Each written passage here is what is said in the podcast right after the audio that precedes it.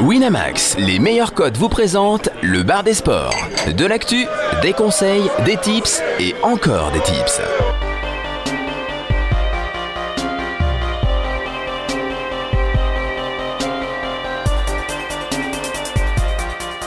Le bar des sports avec Chichi, Caddy, Jonas, Flo et Steven. Bonjour à tous, bonjour à tous, bienvenue, c'est super fort dans ma tête. C'est pas grave, bonjour à tous, bienvenue dans le bar des sports, il est 18h06, nous sommes le jeudi 16 mars 2017.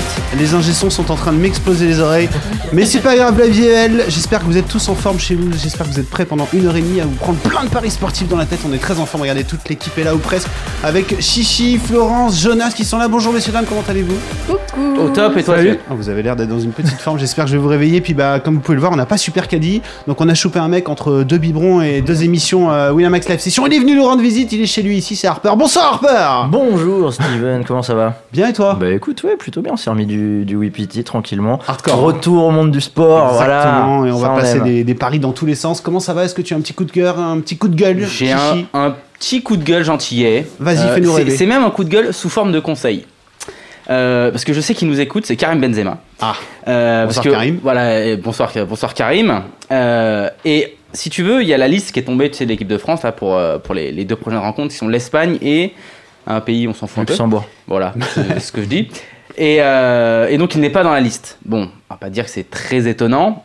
Il joue très bien en club, on le sait tous, mais pourquoi il se sent obligé, tu sais, à chaque fois que la liste sort, de mettre un petit bâche Hmm. Donc aujourd'hui il a mis un bâche, il l'a effacé et ensuite il a mis une photo. Bon, en, en gros, si t'es pas là, mon, mon Karim, si tu n'es pas là, c'est parce que tu fais ça, arrête de faire ça et à un moment tu seras peut-être de retour dans l'équipe de France. Donc prends sur toi, c'était quoi le bâche? Qu'est-ce qu'il a dit encore? Non, mais en fait, il a laissé un message, euh, j'ai pas eu le temps de le lire, il a laissé genre deux secondes sur Instagram, il l'a effacé. Bon, il y, a for- il y aura sûrement une capture d'écran de screenshot, quelqu'un, bien de, sûr, de ouais. mec ultra rapide, euh, où il gueulait un petit peu, etc. Il l'a effacé et ensuite il a mis une photo de lui au bord de la piscine en, en disant genre euh, euh, je suis là ou un Et truc pendant, comme ça. et pendant ce temps-là. Ouais, Voilà, et, et pendant ce temps-là, voilà, Meanwhile. exactement. Donc euh, bon, euh, voilà, ça, ça me fait un peu, euh, ça, ça me fait rire entre guillemets. C'est toujours- presque un coup de cœur en fait. Il y a du Tovin dans l'équipe de, de Il y a du Tovin, hein, il y a j'ai du, entendu, il y a ça. du Mbappé, il y a du Kipembe, il y a pas mal de nouveaux, ouais. C'est- c'est- c'est- Ça peut être mignon, ça peut être sexy, non C'est bah, c'est toujours bien de découvrir le groupe, ouais, je pense que c'est pas mal. Après, faut, faut pas forcément les, les, les faire jouer ou quoi, mais c'est bien de qu'ils intègrent le, le groupe doucement. Ouais. Ça va, un chichi. C'est bon signe, c'est bon signe pour, la, pour 2018. Un ouais. chichi pas trop énervé pour commencer. Non, c'est un parler de ça quand même parce que. Vas-y, juste, je t'en prie. Bah, pour la casette, c'est quand même la première liste depuis qu'on a annoncé qu'il était sélectionnable à nouveau. C'est vrai. Donc euh, c'est normal qu'il y ait un petit ressentiment quand même. Il non, la casette, la casette. Euh, la- euh, ah, tu Moi, parles- je te parle ah, de Karim Benzema. Oui, de Benzema, pardon, je parle de Benzema. C'est la première liste euh, où il est sélectionnable. Première fois que, ouais, mais s'il est pas. Annonce. euh, C'est 23 c'est vrai, mais s'il est pas pris, c'est à chaque fois, c'est parce que. Qu'il ferme un peu sa, Non, sa Jusqu'à gueule, maintenant, c'était plus- rien, Jusqu'à maintenant, c'était plus ou moins juridique. Là, c'est la première fois qu'il est pas pris et que c'est purement sportif. Moi, je pense que s'il dit rien, il pourra réintégrer le groupe, mais il faut qu'il fasse profil bas. C'est ça, c'est pas ses performances. Là, il y a rien à dire sur ses performances, mais c'est vraiment sur son comportement qu'il est pas pris. On sait que Deschamps, il privilégie toujours le groupe euh, aux performances. Bon, il faut un minimum. Mais je pense que s'il fait profil bas, qui dit rien sur l'équipe de France, qui et qui, qui continue à faire ses performances, il pourra revenir. Parce que en termes de niveau, il y a pas, je critique pas, il mérite. Mais à côté, par contre, bah, c'est un peu une tête de con, quoi. J'ai pas vu le premier tweet, je t'avoue, donc euh, c'est Ouais. dur de juger, mais sur le deuxième, c'est c'est presque mignon quoi. Le deuxième, c'est marrant. Voilà, voir il est la sa villa à 10 millions de dollars, euh, pendant ce temps, genre ça va, la Je vie est kiffe belle. mon argent, ne vous Voilà, inquiétez ne pas. vous inquiétez pas pour On va reparler football dans quelques instants, messieurs. Jonas, comment ça va? Petit coup de cœur, petit coup de Ouais, gueule? Petit coup de cœur. Alors, qui va te plaire en plus? Ah, fais-moi sortir. Euh, c'est euh, Russell Westbrook qui, euh, qui jouait euh, à Brooklyn Oui, et les Nets qui, qui l'ont acclamé euh, pendant qu'il tirait un coup franc. euh, un lancer un franc. lancer franc. Ouais. euh, MVP, MVP, MVP. Ah oui ah, ça y est, Ouais, on t'as a, pas vu on ça? Non, j'ai pas vu cette image. Je regarde pas trop sur les matchs de Brooklyn, mais. En même temps, c'était difficile ouais. de chanter MVP pour Ouais, un Brooklyn. quoi. Et je trouvais ça beau que, un mec, enfin, que des gens qui soient pas de. avec un autre d'OKC, club. euh, ouais. Et ça montre à quel point Westbrook mérite malgré le fait que. Ha OKC n'ira pas si loin. Quoi. J'ai jamais dit qu'il méritait pas. hein. Non, Bon, pour l'instant, euh, Westbrook et le Thunder, c'est pas la folie folie. Donc, c'est pas dit que- qu'il ait son titre de MVP. Florence, comment ça va, Florence? Petit coup de cœur aujourd'hui? Non, un coup de gueule. Oh non Je suis pas contente. Ah, vas-y, dis-nous, qu'est-ce qu'il y a? Le biathlon ne passe plus sur France 2, c'est ça? Non, ça c'est ça, Ah, c'est pas le problème. C'était pas sur France 2, C'est c'était sur l'équipe. l'équipe 21. Ah, Pardon. Euh, petit coup de gueule contre le projet de fusion ou plutôt de rachat du Racing Métro euh, pour le Stade français. Voilà, les, les deux clubs parisiens, franciliens qui vont sûrement fusionner. Euh, pour des raisons bah, économiques, hein, tout simplement. Et aussi, je trouve ça assez triste. Tu fais la grève toi aussi? Les joueurs du Stade français font la grève, effectivement. Non, mais c'est quand même triste, quoi. C'est un club euh, qui, qui a une vraie histoire. Euh, en plus, c'est un peu de rivaux. C'est comme, enfin, je sais pas, c'est comme si Lyon et Saint-Etienne fusionnaient, quoi. Enfin, qui, qui fait ça, quoi? Enfin, ça va être triste pour les supporters, triste pour les joueurs, parce qu'évidemment, qui dit fusion ou rachat, parce que bon, dans les officiellement, ce serait une fusion. Dans les dans les faits, ce serait plutôt un rachat. Euh, ben, c'est triste aussi pour, le, ben, pour les joueurs, parce qu'évidemment, ça, va, ça veut dire moins de joueurs, parce qu'ils peuvent pas garder euh, tout un, autant d'effectifs. Et puis, euh, et puis voilà, bah, le stade français, ça a quand même une vraie histoire dans le rugby français. Le côté, même pour le grand public, quoi, le côté les maillots roses et, et, et l'ambiance euh, chère à Max Guazzini, l'ancien président, euh, ça va être un peu triste. Donc, il va falloir voir comment ça évolue, parce que là, aujourd'hui, il y avait une réunion euh, à la Ligue pour parler de tout ça, parce qu'évidemment, les instances françaises sont pas très contentes non plus de, de tout ça. Donc, on, on en reparlera, je pense, un petit peu avec Tamerlan. mais C'est bon, ce que j'allais te dire, j'ai hâte d'avoir la vie de. Exactement, coup de gueule là-dessus, parce que c'est un petit peu triste pour le rugby Il français. y a un club qui est content, c'est quand même euh, Grenoble, parce que du coup, Ah il oui n'y a plus qu'une équipe qui descend, vu que s'il y a Racing et le Stade français qui, ça, sont en qui sont en première division, c'est plus qu'une équipe, donc un seul club qui, descend et Grenoble. Ouais, en plus de faire ça en pleine saison, c'est quand même très bizarre. quoi. Ouais. Ça va aller, ma On petite. Florence? Oui, oui, Un verre pour aller. Florence, s'il vous plaît. Ne va pas très bien. Parlons football tout de suite alors.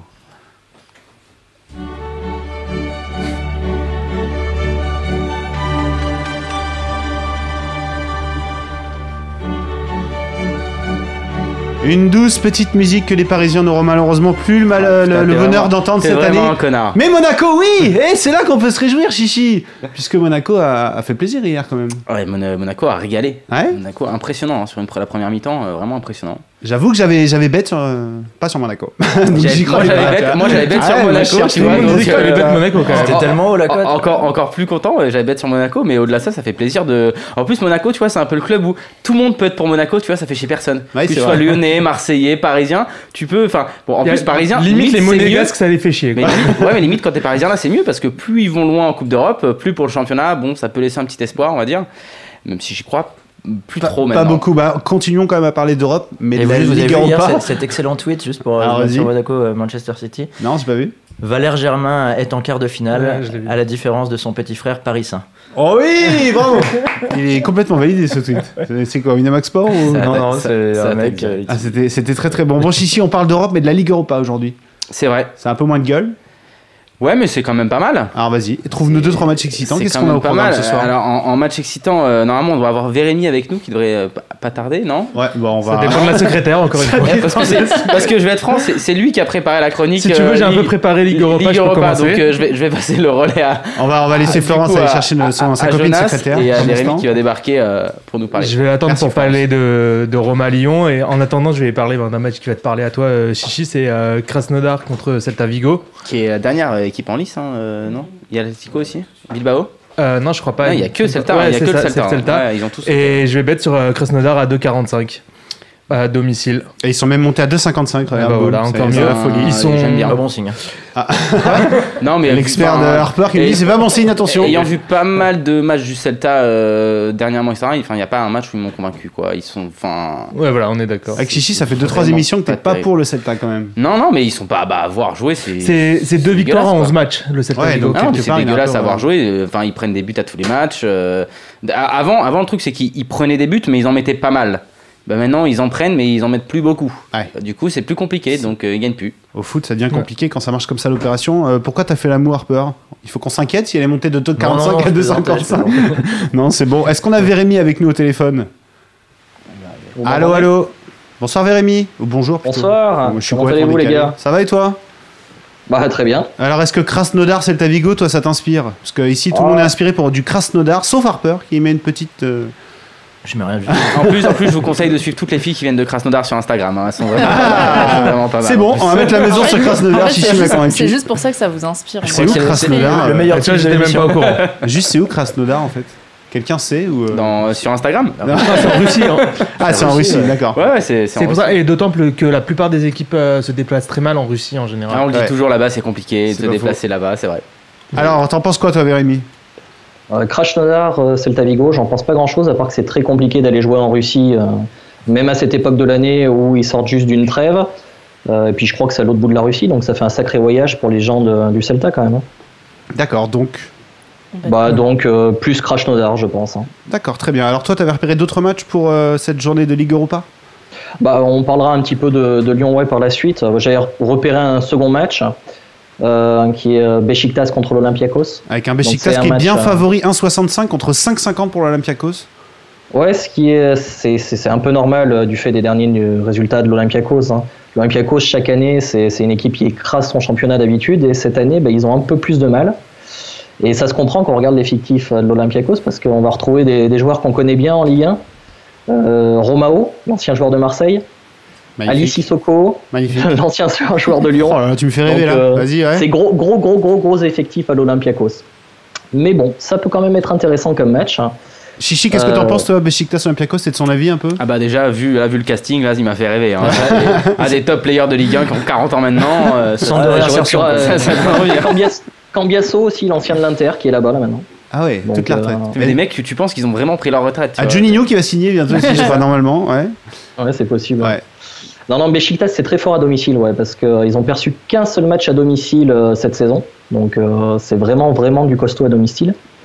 Euh, ils ont même fait trois nuls en Ligue des Champions contre des équipes qui étaient largement supérieures et ils ont loupé la qualif à la dernière journée avec un match euh, ridicule qu'ils ont été perdre, je crois, à Kiev, alors que la, la qualif leur tendait les bras. Et alors, qu'est-ce que ça a donné au match aller, ce Besiktas Olympiakos? Un partout. Un partout, Un partout, un match serré, très peu d'occasions, euh, Donc- une, pu- une purge. Donc Besiktas obli- obligé de forcer à domicile, là, clairement. Bah, Besiktas obligé de forcer à domicile, mais même s'ils sont très très forts à domicile, ils prennent toujours un petit but.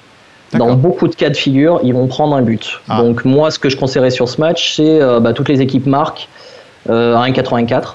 C'est pas mal, ça. C'est déjà pas mal. Et du coup, l'over 2,5, puisqu'il serait obligé qu'il y, ait, euh, il y aura forcément 2-1 si tu penses qu'ils vont prendre un but.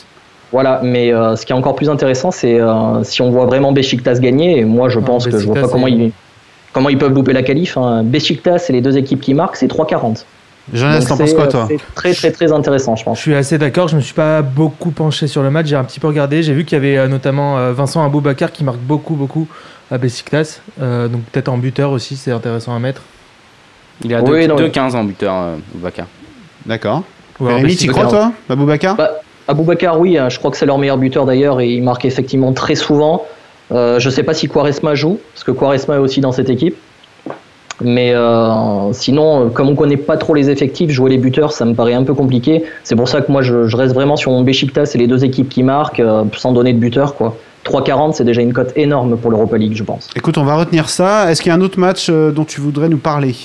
Bah, le match de Lyon ce soir, hein. Allez, c'est parti. Qui joue euh, à Rome contre l'AS Rome Est-ce qu'ils peuvent le faire, à ton avis? Est-ce qu'ils peuvent le faire? Bah, Moi, je pense qu'ils peuvent le faire, effectivement. Ils sont à 4,80 contre 1,68 pour la Roma, quand même. Il y a un gros écart. Ouais, mais ce qu'il faut regarder, c'est que le match aller, ils le, ils le gagnent 4-2. Donc, ils sont pas non plus forcément obligés de gagner. Ils peuvent même perdre avec euh, 1-0. une petite défaite, 1-0, voilà, 2-1, ça 2-1. passe. 1-0, 2-1. Donc, euh, bon, Lyon, c'est une équipe qui a, qui a un peu de mal en 2017 à l'extérieur parce qu'ils ont eu une victoire, un nul et quatre défaites.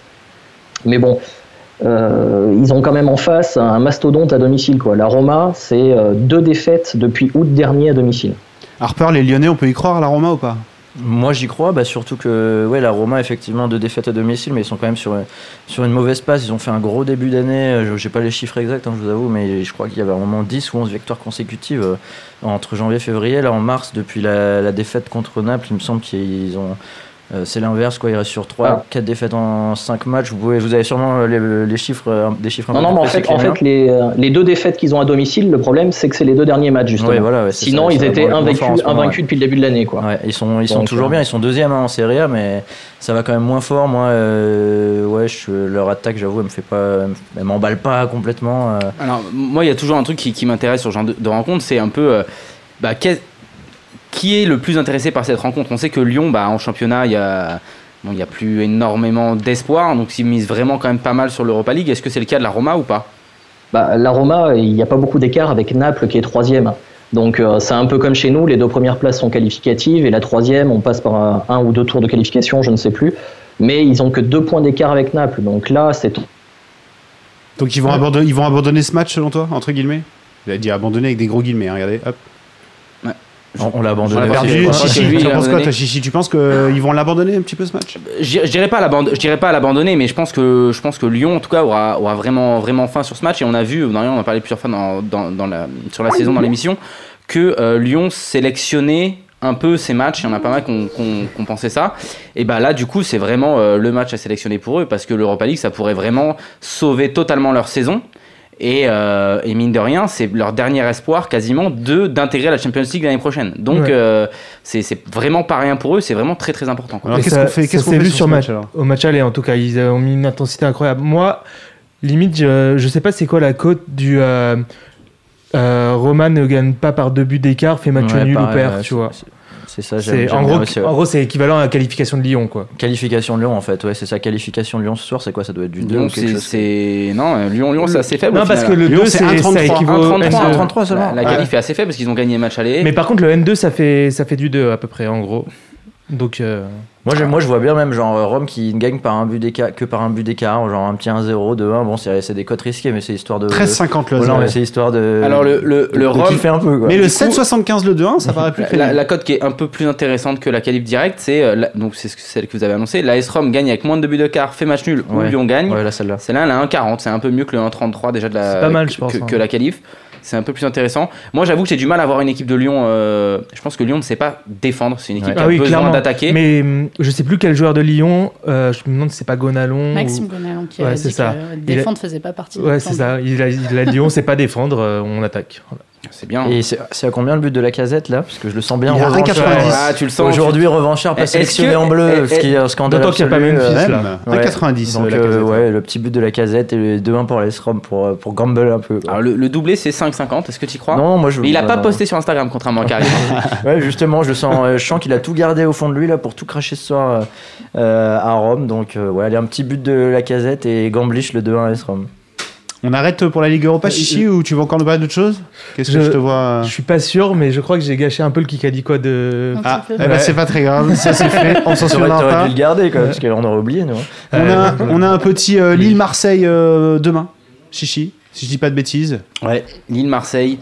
Euh, là, bah, oui, on change complètement, c'est la Ligue 1, c'est reparti. Bah Lille à domicile c'est euh, bah, c'est la galère hein, parce que ça fait 5 matchs qu'ils ont quand même ils ont pas gagné ils ont perdu euh, contre Lorient c'est pas vendeur ils ont perdu contre Angers et, euh, et sur un match un peu fou euh, contre contre Bordeaux ils ont perdu 3-2 euh, 3-2 la dernière fois donc Lille c'est sont vraiment pas au top bon là ils ont battu euh, ils ont battu Nancy quand même ce, ce week-end pour le plus grand bonheur des générales et, euh, et Marseille ben euh, c'est c'est pas trop mal on va dire ils ont quand même bon ils ont gagné 4-1 à Lorient ensuite ils ont tapé Angers 3-0 euh, et là, ils Ça va mieux, quoi. Bah, ça va mieux. Ça faisait trois matchs. Ils étaient sur trois défaites à l'extérieur. Là, ils ont gagné à Lorient, donc ça va, ça va quand même un peu mieux. Euh, Les codes sont très serrés, Après, c'est c'est pas 2,80 les- pour Lille et, euh, et 2,70 pour Marseille, donc c'est un peu compliqué de faire son choix. là. bah, c'est, c'est, voilà, c'est, on sait que déjà même, même les books sont, sont assez indécis, donc Ouais. c'est Ouais. quand même difficile pour nous de, Limite de le nul, là-dessus. Le nul à 3,30. Bah, à la limite, j'ai envie, Ouais, comme toujours, j'ai envie de prendre la cote la plus haute à chaque fois sur le match, quoi. Donc parce qu'on sait pas trop, Surtout en Ligue sait pas 1 trop où quoi ça faire. fait des nuls. euh. Voilà, ça fait pas mal de nuls, donc euh, ouais, à la limite un nul, un nul là-dessus. Il y a, en fait, il y a pas, il y a pas vraiment d'équipe qui m'emballe plus que plus que, que ça, quoi. Harper, Lille-Marseille, ça t'emballe ça? Bah, ça revient bien sur les trois derniers matchs, hein, que ce soit côté Lillois ou, Ou Marseillais. euh, pareil, euh, les Tovin sélectionnés, ils, euh, ils vont, il va peut-être s'emballer un peu, mais je vois quand même un petit match pété du vendredi soir. Ouais, Il y a un, un bon un partout là, qui, Ouais, ça sent qui patauge un peu. Si c'était au Vélodrome, franchement, enfin évidemment, hein, ça renverse complètement le, le rapport de force, mais là, ouais, à Lille, vendredi soir. Match Bon, on va essayer de te faire rêver un peu plus, oui, dis Je sais qu'il y a Néoprono qui a posté euh, sur le forum et qui avait été euh, validé par Vérémy qui disait que eux voyaient un plus 2,5 buts sur, ce- sur Ah ce ouais match. Ah, vous êtes ambitieux, les mecs, hein Apparemment, c'est parce que les deux défenses sont mauvaises. Donc Oui, en, oui, gros, vrai, ça ouais, peut scorer des deux côtés. Et... Il est à 2. La cote Ouais. à 2 pour plus de 2,5. Voilà, Voilà. Avec, avec Marseille qui joue avec zéro attaquant, mais bon, même si leur milieu Moi, je sont serais pas risqué, mais euh, ils connaissent bien leur sujet. hein. Bon, messieurs, ça suffit. Harper est pas là souvent. J'ai envie de le faire rêver. PSG Lyon, dimanche soir. C'est un Ah peu oui, mieux, ça, Harper, on, quand même. on attaque tous les Là, matchs. là. ça y est, là, on y est, la PSG Lyon, chichi. Bah euh, ouais, gros gros gros match, gros match avec euh, Lyon qui a un très très gros match ce soir C'est déjà. ça, est-ce que Ouais, ça dépendra pas de ça aussi Du c'est Ah compliqué de, de, Ah, ouais, d'en parler avant. C'est compliqué de s'avancer avant le match de ce soir. Euh, Est-ce que Paris, euh, bah, qui a quand même gagné le, week-end dernier, mais euh, un petit peu presque dans la douleur, est-ce que dans les têtes, euh, je sais pas, je sais vraiment pas trop quoi en penser. J'attends de voir le match de, de ce soir. Faudra aussi En- surveiller la compo forcément de En Lyon. tout cas, au vu des côtes, pour l'instant, j'ai envie de m'orienter vers le N2. clairement, clairement, au niveau quoi des les cotes, il n'y a, pas- y a pas photo. Paris est à 1,48, le nul 4,60 et Lyon à 6,50. Ouais. Ah ouais. Il y a vraiment, enfin, il n'y a pas Ouais. photo que pour moi le N2 est intéressant. euh, Enfin, tu prends pas du, du pari là en sec euh, maintenant. Maintenant, effectivement, je pense qu'il faut au moins attendre le match de ce soir Ouais, pour avoir une meilleure Il idée. faut attendre le match de ce soir clairement pour voir déjà euh, pour, pour voir comment Lyon, Lyon se comporte ce soir et tout. Et puis il faudra aussi surveiller les compos parce que parce que c'est possible que Genesio fasse tourner euh, fasse tourner Ouais, à ce moment-là. Surtout que bah, on l'a dit en, en championnat ils vont moins aller chercher les points maintenant puisqu'ils savent très bien que le top Ah. 3 normalement est Ouais, c'est ça. Et leur Parti. quatrième place est quand même pas, pas trop en danger non plus. hein. non non donc pour l'instant ils peuvent se permettre de faire un peu tourner euh, pour dimanche. Moi, si je suis Paris, quand même, euh, si j'ai vu le match hier contre City, je me chie dessus. hein, parce que aller récupérer 4 points. Ah ouais, non, mais moi, je pense que- je pense que dans- 3 et la différence de but sur la, sur la fin de saison. La, là, la ça seule va- bonne nouvelle pour, pour là. Paris, c'est que Monaco est toujours en Ligue des Ah Champions. oui, dans les quatre compétitions. Voilà, il est toujours. Ouais. Donc ils vont avoir, un- ils vont avoir euh, un, un mois d'avril euh, euh, énorme. Quadruplé. Voilà, c'est le seul bon point entre guillemets pour Paris pour espérer aller chercher le titre, mais j'y j'y crois pas, j'y crois pas. Il y a 4 points, ça va être trop, c'est beaucoup trop là à aller chercher. Est-ce qu'on a d'autres matchs que vous avez repérés pour euh, ce week-end de Ligue 1 Il y a quand même pas mal de matchs. Hein. Moi, soit samedi, dimanche. j'ai regardé un peu. Alors, je sais pas si Harper a suivi, mais j'aime bien parler des matchs euh, qui font rêver. Ouais, Ah, bah Genre, oui. euh, Metz- Angers Guingamp, non? Non, pas Angers Mais Gazette. c'est ceux-là qui le- rapportent de l'argent. Le, garbage, le garbage Metz- time. Metz. Metz Bastia. Ah, Metz Bastia, très bon. Ça, Ah. c'est euh, bah, c'est demain soir aussi, c'est à finit 19h. Under 19 joueurs à la fin. Un but de Cheikh Diabaté. Alors, oui. alors, on a Metz à- qui est coté à 2, je pense que c'est pas mal du tout. Ouais, 2,05, ouais. Ouais, ils viennent de. Euh, T'as Bastia plutôt qui, qui, va fait, qui a sur 13 défaites en 15 déplacements. Donc euh, c'est assez catastrophique, hein, tout simplement. En Il plus- devrait plus se déplacer. Ouais, voilà. Il reste à domicile. Et euh, d'autant qu'il reste sur un 5-0 à Guingamp. Donc Ah oui, euh, voilà, ouais. ils prennent des buts et ils savent pas en mettre. Pour le coup, tu vois, c'est. Ouais, putain, 5-0 C'est à Guingamp, t'as mal au crâne. hein. Alors que, que. Metz euh, revient un petit peu, ils ont, euh, ils ont fait un joli nul de partout contre Saint-Etienne. je pense qu'ils sont vraiment clairement au-dessus de, de Bastia. Euh, ils sont sur euh, zéro défaite en, 9 matchs à domicile et 3 victoires sur les 5 derniers matchs. Chaud d'action, alors. Ouais. Mais du coup, Cheikh Diabaté, euh, de 20. Allez, buteur du S'il match. réussit ses passements de jambes, hein, Voilà, euh, c'est le mais problème. je de- sais que- c'est une énorme recrue pour Metz. C'est un, c'est un Ah super bah oui, coup c'est un de- très bon En tout cas, j'y ai récupérer pas- un joueur comme ça. euh. J'y ai pensé, je voulais le mettre dans le JDE et ce match n'est pas dans le JDE parce qu'il est un petit peu avant les autres. Ah oui, il est à 18, 18, Il est à 19h, 19h c'est ça. vendredi soir, c'est ça ouais. Est-ce que c'est moi ou j'ai l'impression que Cheikh Diabaté, c'est un peu, par rapport à Kazar, c'est un peu comme euh, Javal McGee pour Shaq dans les Shaq Ah, il adore, mais il est génial. J'ai l'impression que Kazar, il se défoule tout autant Parce qu'il a sur pas un profil Diabaté. de, il a pas un profil de, de, de footballeur. Il est très grand, il est très fin. Et c'est ça, et à côté de ça, on entend Harper qui me dit c'est une très bonne recrue. C'est un, c'est Ah, ça non, reste mais- un très bon Alors joueur. on croit qu'il euh, que c'est un bon joueur de foot ou on se fout de la gueule Ah non, mais des Julien Cazard, ou- euh, Julien Cazard, il, il- justement, il se fout pas de sa gueule en mode méchant comme avec Jourdain où il fait un idiot. Ouais. Là, c'est là, c'est plus par rapport au grand dadais qui tente des gestes techniques. mais- Attention, attention, mais- je vais tenter le passement des jambes. Mais je peux te dire que Julien Cazard, il respecte beaucoup le joueur Cheikh. Diabaté et c'est un excellent attaquant. C'est un très bon joueur, mais c'est juste qu'en fait, il est marrant, entre guillemets, il est marrant à regarder parce qu'il est très grand. Du coup, ça fait un petit peu. Il est a des- désarticulé, Il a des grandes cannes et tout, donc c'est assez marrant, mais c'est un bon Ouais, joueur. donc rien à voir avec Shaq parce que lui il aime pas du tout Javal McGee. Non, non, Donc, Ah non, non, ça il aime n'a beaucoup ça tu vois. À mon avis, s'il croise Jourdain, euh, vraiment, il va se foutre de sa gueule. Ah ouais. Là, c'est pas la même. Là c'est c'est moche. Et donc ouais, ce Metz Bastia alors Et ben, Et donc ben- Metz et à ben. Metz. Magnifique, très bien. D'autres matchs J'aime bien, euh, j'aime bien celui-là. pour, euh, pour, euh, Pas en Ligue 1. pour cette Ligue 1. Alors en Ligue Ah. 2 peut-être ailleurs Euh, Ou est-ce qu'on qu'on veux livre de la paella On sort de France pour moi, en tout cas. on, on, pas, on paella direct ou on n'a pas de paella, hein, je crois, c'est ça Si, Si, on a une paella, on a une paella. paella chichi.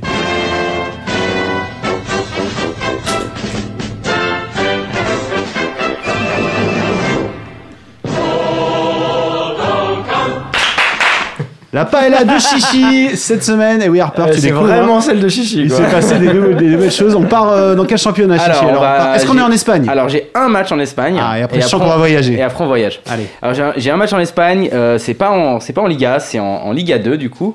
C'est le Rayo Valle- Vallecano qui reçoit Real Oviedo. Donc Ouais. Vallecano ils sont 21e. Oula. Donc euh, ils sont dans les tréfonds du championnat et Oviedo ils sont pas mal, ils sont 5e. Donc là j'ai regardé euh, j'ai regardé un peu les, les, les cotes en début de semaine. et C'est j'ai- surprenant, du j'ai- ouais. pas trop compris, j'ai fait c'est bizarre Oviedo ils sont vraiment cotés très très haut. Oviedo- la victoire d'Oviedo est à 3,70. Ouais. Donc j'ai essayé de chercher, de voir ok est-ce que euh, ils ont euh, une gastro-entérite euh, sur tout leur effectif, etc. Bah non. Donc ils ont quand même, euh, ils ont quand même le- leurs joueurs.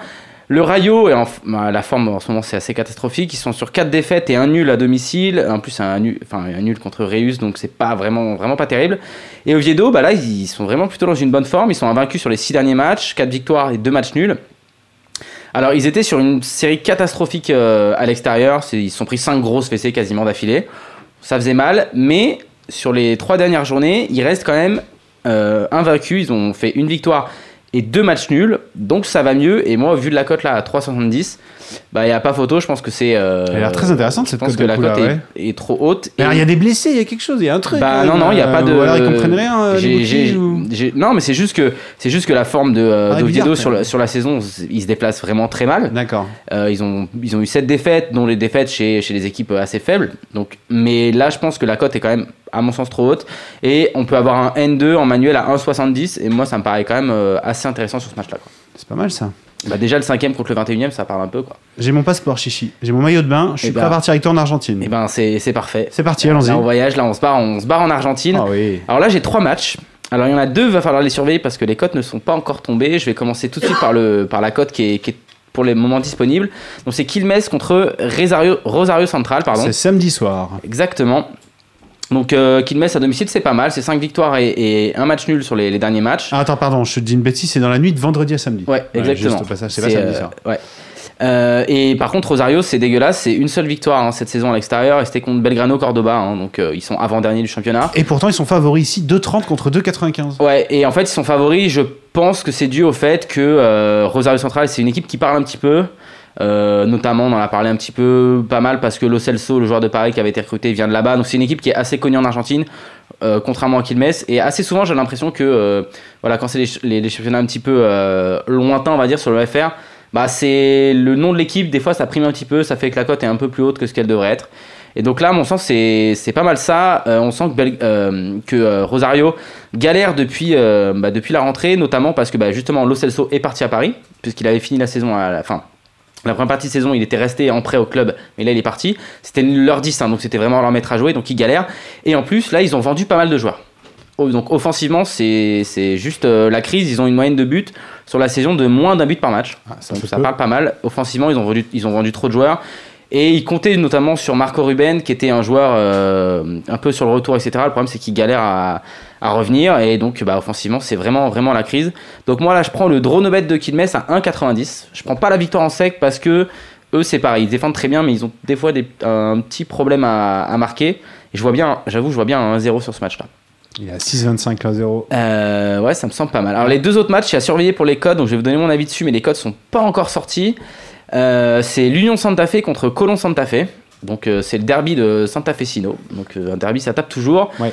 Le seul problème, c'est que bah, Colon, ils ont perdu, enfin en tout cas, ils ont pas réussi à gagner sur les sept derniers derbys. Donc l'Union, ils sont vraiment énormes cette saison. Il n'y a aucun absent de leur côté. Alors que côté Colon, il y a Bernardi qui est absent. C'est une absence assez importante pour moi. Et, euh, et donc voilà. Et surtout, c'est que l'Union, réu- ils sont quand même sur 5 clean sheets, clean sheets pardon, d'affilée. C'était leur petit problème l- l'année dernière. Ils prenaient pas mal de buts. Et là, cette saison, bah, ils ont vraiment réussi à, changer ça. Donc là, clairement, je vais surveiller, mais je vais prendre une, victoire de l'Union en sec. Ça me paraît vraiment, vraiment très intéressant. Et le dernier match, c'est un match des Newell's Old Boys contre Vélez Sarsfield. Donc les Newells, ils sont troisième. Il a lieu quand ce match? Pour qu'on sache à peu Alors c'est les matchs de dimanche. les- Les Ah, deux, c'est les matchs de ça dimanche. pas Donc, sorti. les ouais. codes devraient sortir euh, là, là, assez rapidement. Euh, donc les, les Old Boys, euh, ils sont, c'est une seule défaite à la maison cette saison.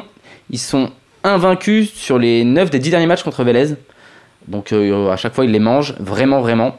Il y a un absent, c'est Formiliano côté Newell's Boys, mais par contre, c'est pas un absent là tout nouveau, ça, il est absent depuis 3-4 matchs. Et il y a Dominguez qui assure vraiment bien l'intérim, donc pour moi, c'est pas une absence vraiment importante. Vélez est au complet, mais bon, euh, Newell's Boys sont 3 au championnat, Vélez sont 21e. Euh, Vélez, à regarder, c'est c'est très pauvre, hein. je crois qu'ils ont, ils ont pas mis de but depuis un petit moment là. Donc euh, clairement, pareil, on surveille, on prend le- la victoire en sec des, des Old Boys, tranquille. Très bien, c'est noté. J'espère que vous avez tous bien écouté aussi chez vous, parce que c'est pas simple à suivre. hein, Union, Newells, pas. combiné. Et paf, voilà. Et paf, on en fout partout. Exactement. Est-ce qu'on pourrait avoir de nouveau les petits jingles de la paella parce que je l'aime bien, celui de Chichi?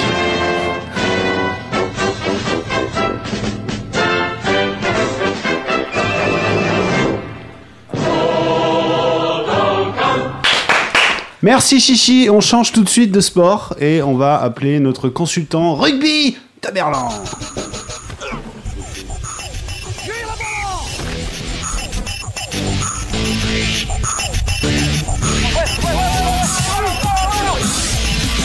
Ah ouais, ah ouais, super, super, magnifique jingle. Merci beaucoup pour cet investissement. Euh, même France 2 ne l'ont pas celui-là, dis donc. Donc tu vois, on est, on est quand même un temps en avance. Euh, Même France 2 n'en a pas voulu. Non, ils n'en ont pas voulu. Par contre, ils vont porter plainte contre vous. Ouais, peut-être. Mais ce que France 2 n'a pas, c'est un consultant euh, de, de, de- de luxe dans le rugby. C'est Tamerlan, puisqu'il est avec nous. Salut Tamerlan, comment ça va? Salut, vous m'entendez? Écoute, on t'entend parfaitement depuis ta contrée lointaine, Super. toujours, où il fait un soleil euh, qui m'énerve, comme d'habitude.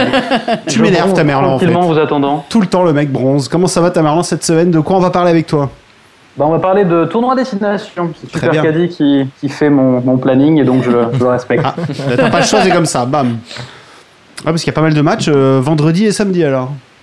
Euh, je crois que tous les matchs sont samedi, non Eh non. Je me suis peut-être planté. Eh bah oui, ça arrive. Hein, tu- tu- Ah bah non, tu t'es pas planté parce que je vois, que- je vois qu'il y a, il y a des, des, des- bon, il y a des, des lettres que j'avais pas repérées. Alors donc samedi. Écosse-Italie, France-Pays de Galles, Irlande-Angleterre. Voilà, On t'écoute. c'est ça. Alors, ce qu'il est important de voir, c'est que c'est pas euh, un match comme un autre, c'est le dernier match de la compétition. Donc, il faut pas seulement s'intéresser, on va dire, au, au rapport de force entre les équipes, euh, mais aussi ce qu'il y a derrière. C'est-à-dire que l'objectif en classement, euh, de combien une équipe doit gagner pour, euh, pour, euh, pour être deuxième, etc. Donc, pour faire un petit point rapide, bon, c'est jamais très, très sympa à faire, mais un petit point maths classement. Euh, L'Angleterre a gagné le tournoi à destination. Déjà, ça c'est fait, mais ils sont en quête du grand chelem, c'est-à-dire remporter tous les matchs, et pour ça, ils doivent aller gagner en Irlande. Donc l'Angleterre, c'est fait. Euh, ensuite, on a quatre équipes qui sont euh, susceptibles de terminer deuxième. Euh, on a l'Irlande, on a la France, Galles et Écosse. Pour le Pays de Galles, ça semble très compliqué. Ils doivent gagner en France avec le bonus offensif et en même temps espérer une défaite irlandaise. Le plus probable, on va prendre dans, dans, dans le sens, l'Irlande doit gagner contre l'Angleterre pour terminer deuxième et en espérant que la France ne gagne pas avec le bonus contre le Pays de Galles. Euh, si l'Irlande venait à perdre, la France n'a qu'à battre les Gallois pour terminer deuxième et espérer que l'Écosse euh, ne mette pas 50 points euh, à l'Italie. Donc en gros, si l'Irlande gagne, ils sont deuxième. S'ils perdent et que la France gagne, normalement c'est la France qui est deuxième. Et si les Gallois gagnent en France avec le bonus offensif et que l'Irlande perd, les Gallois sont deuxième. Ça Alors, fait beaucoup de scénarios. Pas mal Ça fait d'enjeux. beaucoup de Ouais, pas mal scénarios. d'enjeux, du coup. Ouais, pas mal d'enjeux, mais Ouais, beaucoup de scénarios gagne, improbables hein, quand même. Faut que la France gagne. La France est large favorite quand même à 55 contre 2,60 Tamerlan. Ouais, ouais, ouais. Alors, je vais, je vais. C'est pas le match qui m'intéresse le plus. Euh, la France est large favorite, mais on n'a pas montré quand même énormément de choses depuis depuis le début du tournoi. Euh, on a battu l'Écosse euh, d'un chouïa sans être particulièrement convaincant. On a accroché les Anglais chez eux, mais ils n'avaient pas encore la grosse équipe. Euh, L'équipe euh, anglaise du, euh, du premier match n'est pas la même que celle qui va se déplacer en Irlande. Donc moi, clairement, je ne touche pas à France-Pays Galles. Les cotes les plus hautes, c'est 1,55 et 2,60. Mais c'est pas, mais pas le match qui va m'intéresser. On risque d'avoir un match accroché, même au niveau de, des marqueurs d'essai. Je, ne trouve pas forcément de, de, value là-dedans. Le match qui m'intéresse le plus, c'est sûrement Écosse-Italie. Donc l'Écosse, pour terminer deuxième, euh, ils doivent avoir des, des circonstances favorables, mais ils doivent absolument atomiser les Italiens. Euh, ils doivent gagner environ, euh, environ 40 points et espérer que ça se passe pas trop mal de l'autre côté. Alors, leur adversaire, c'est l'Italie. Euh, L'Italie a agréablement euh, surpris, on va dire, dans, dans, dans cette compétition, mais euh, en termes de jeu, c'est-à-dire qu'ils ont innové, ils ont joué un peu avec les règles, euh, ils sont allés beaucoup à l'énergie, mais en réalité, ils ont perdu tous leurs matchs et avec une moyenne de 30 points. C'est quoi jouer Euh, avec les règles juste Ça me, rend curieux. Alors, c'est-à-dire que en, alors avec plaisir, mais on risque de perdre un peu de monde. En rugby, alors en fait, les Italiens souvent, ils y vont avec leurs armes.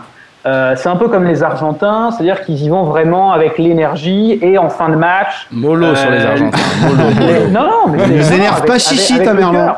C'est Ah, c'est des latins. Avec, Avec le cœur, ils y vont, ils s'accrochent. La remontada, tout si- ça, ouais.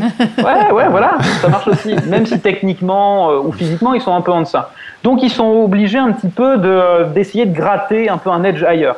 Euh, il y a quelques années, ils avaient joué avec une règle en touche qui est, de, qui est maintenant qui a été copié par, par toutes, les équipes, euh, toutes les équipes mondiales. Je ne vais pas revenir sur, sur, ce, sur cette, cette règle-là. La règle de cette année, c'est qu'en réalité, normalement, en rugby, quand il y a un deux enfin, on va dire, pour faire simple, défenseur et attaquant sur une même phase de jeu au sol, Oui. euh, il y a une ligne de hors-jeu qui se crée, une ligne imaginaire, et on n'a pas le droit de, les défenseurs n'ont pas le droit de dépasser euh, cette ligne imaginaire. Oui. C'est comme un peu une règle du hors-jeu en foot. Sauf que ce que font les Italiens, c'est que une fois qu'ils ont plaqué le joueur, le joueur qui a plaqué se lève, part, et il n'y a plus de il y a plus de ligne de hors-jeu. Ah. Donc ils peuvent, ils, peuvent, ils peuvent faire le tour, si tu veux, du rock, sans toucher au ballon. Ah, c'est génial. Euh, parce qu'il y a une règle de 1 mètre, c'est compliqué, hein. il y a une règle de 1 mètre dans laquelle on n'a pas le droit d'aller toucher le porteur. Mais donc on a euh, le, le ballon, on n'a pas le droit d'aller le chercher. Mais on peut entourer dans, un, dans une sorte de, de cercle de 1 mètre, on peut entourer pour éviter que les joueurs euh, fassent la passe. c'est Et génial. donc, c'est, ouais, ouais, c'est- non, c'était vraiment, Ah, c'était vraiment une bonne idée. Sache qu'on apprend des choses toutes les semaines, Harper, avec ta Merlan sur le rugby, hein, oui, clairement. c'est fabuleux.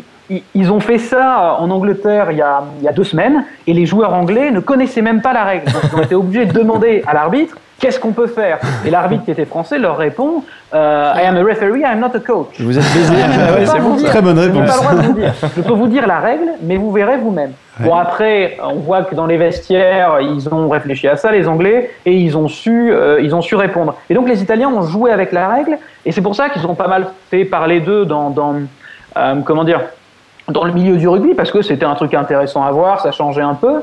Mais euh, statistiquement, ils ont quand même perdu leurs 4 matchs avec une moyenne de 30 points. Donc en fait, ils Euh, sont en pas sachant- forts, mais par contre, Ils ils sont malins. pas cons aussi. Bah, c'est des Italiens. Voilà. quoi. Ouais, ouais, c'est ça. Mais euh, non, non, ils ont, ils, ils jouent avec leurs armes, quoi. Euh, euh, c'est un peu comme si tu jouais un, un excellent joueur de poker en, en heads up, que les blindes montent, et bah tu fais du stalling à chaque main parce que tu veux réduire l'edge du mec. Et ben c'est un peu pareil. Ils ont tenté avec euh, avec leurs armes. C'est pas toujours beau, mais euh, mais il y a une il y a une tactique il y a une tactique derrière. À l'italienne, comme dans le foot, quoi. Ouais, Ouais, faut pas c'est ça. rêver. Hein. Euh, alors, ils ont perdu de 30 points en moyenne leurs 4 matchs, en sachant qu'il y a un match contre l'Irlande qui fausse un peu euh, la moyenne parce que le- l'Irlande les a vraiment, euh, les a vraiment ratiboisés en gagnant de genre 55 points. Euh, alors, l'Écosse part très largement favorite, on s'intéresse pas du tout au, au 1N2, euh, mais il manque un très bon joueur en Écosse qui est Craig Ledlow, qui est le demi de mêlée, donc c'est-à-dire un peu la moitié de l'organisation offensive du jeu, euh, leur buteur, et qui est aussi leur capitaine. Donc vraiment un, manque, euh, important. Mais moi, je vais quand même partir euh, sur une mise modérée, euh, parce que la value n'est pas énorme, et ça me semble quand même légèrement, légèrement value, sur un Écosse moins 22, qui est à 1,7 euh, sur euh, FDJ. Donc Écosse moins 22 contre l'Italie avec une mise modérée. Je mettrais euh, pas plus de 2 U, une unité ou deux, unités de bankroll. Pourquoi?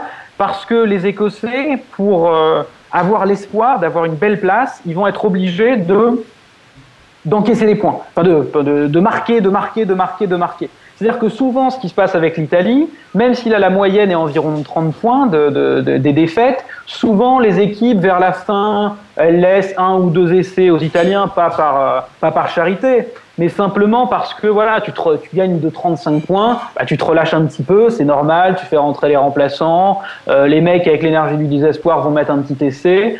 Euh, donc moi je pense que là au contraire, ils vont essayer d'enfoncer le clou et ils vont continuer à défendre. On avait eu un cas qui était un peu similaire il y a, il y a deux ans où euh, le Pays de Galles, l'Irlande et l'Angleterre euh, étaient toutes susceptibles, cette fois non pas de terminer deuxième, mais de gagner le tournoi, ce qui est évidemment plus important.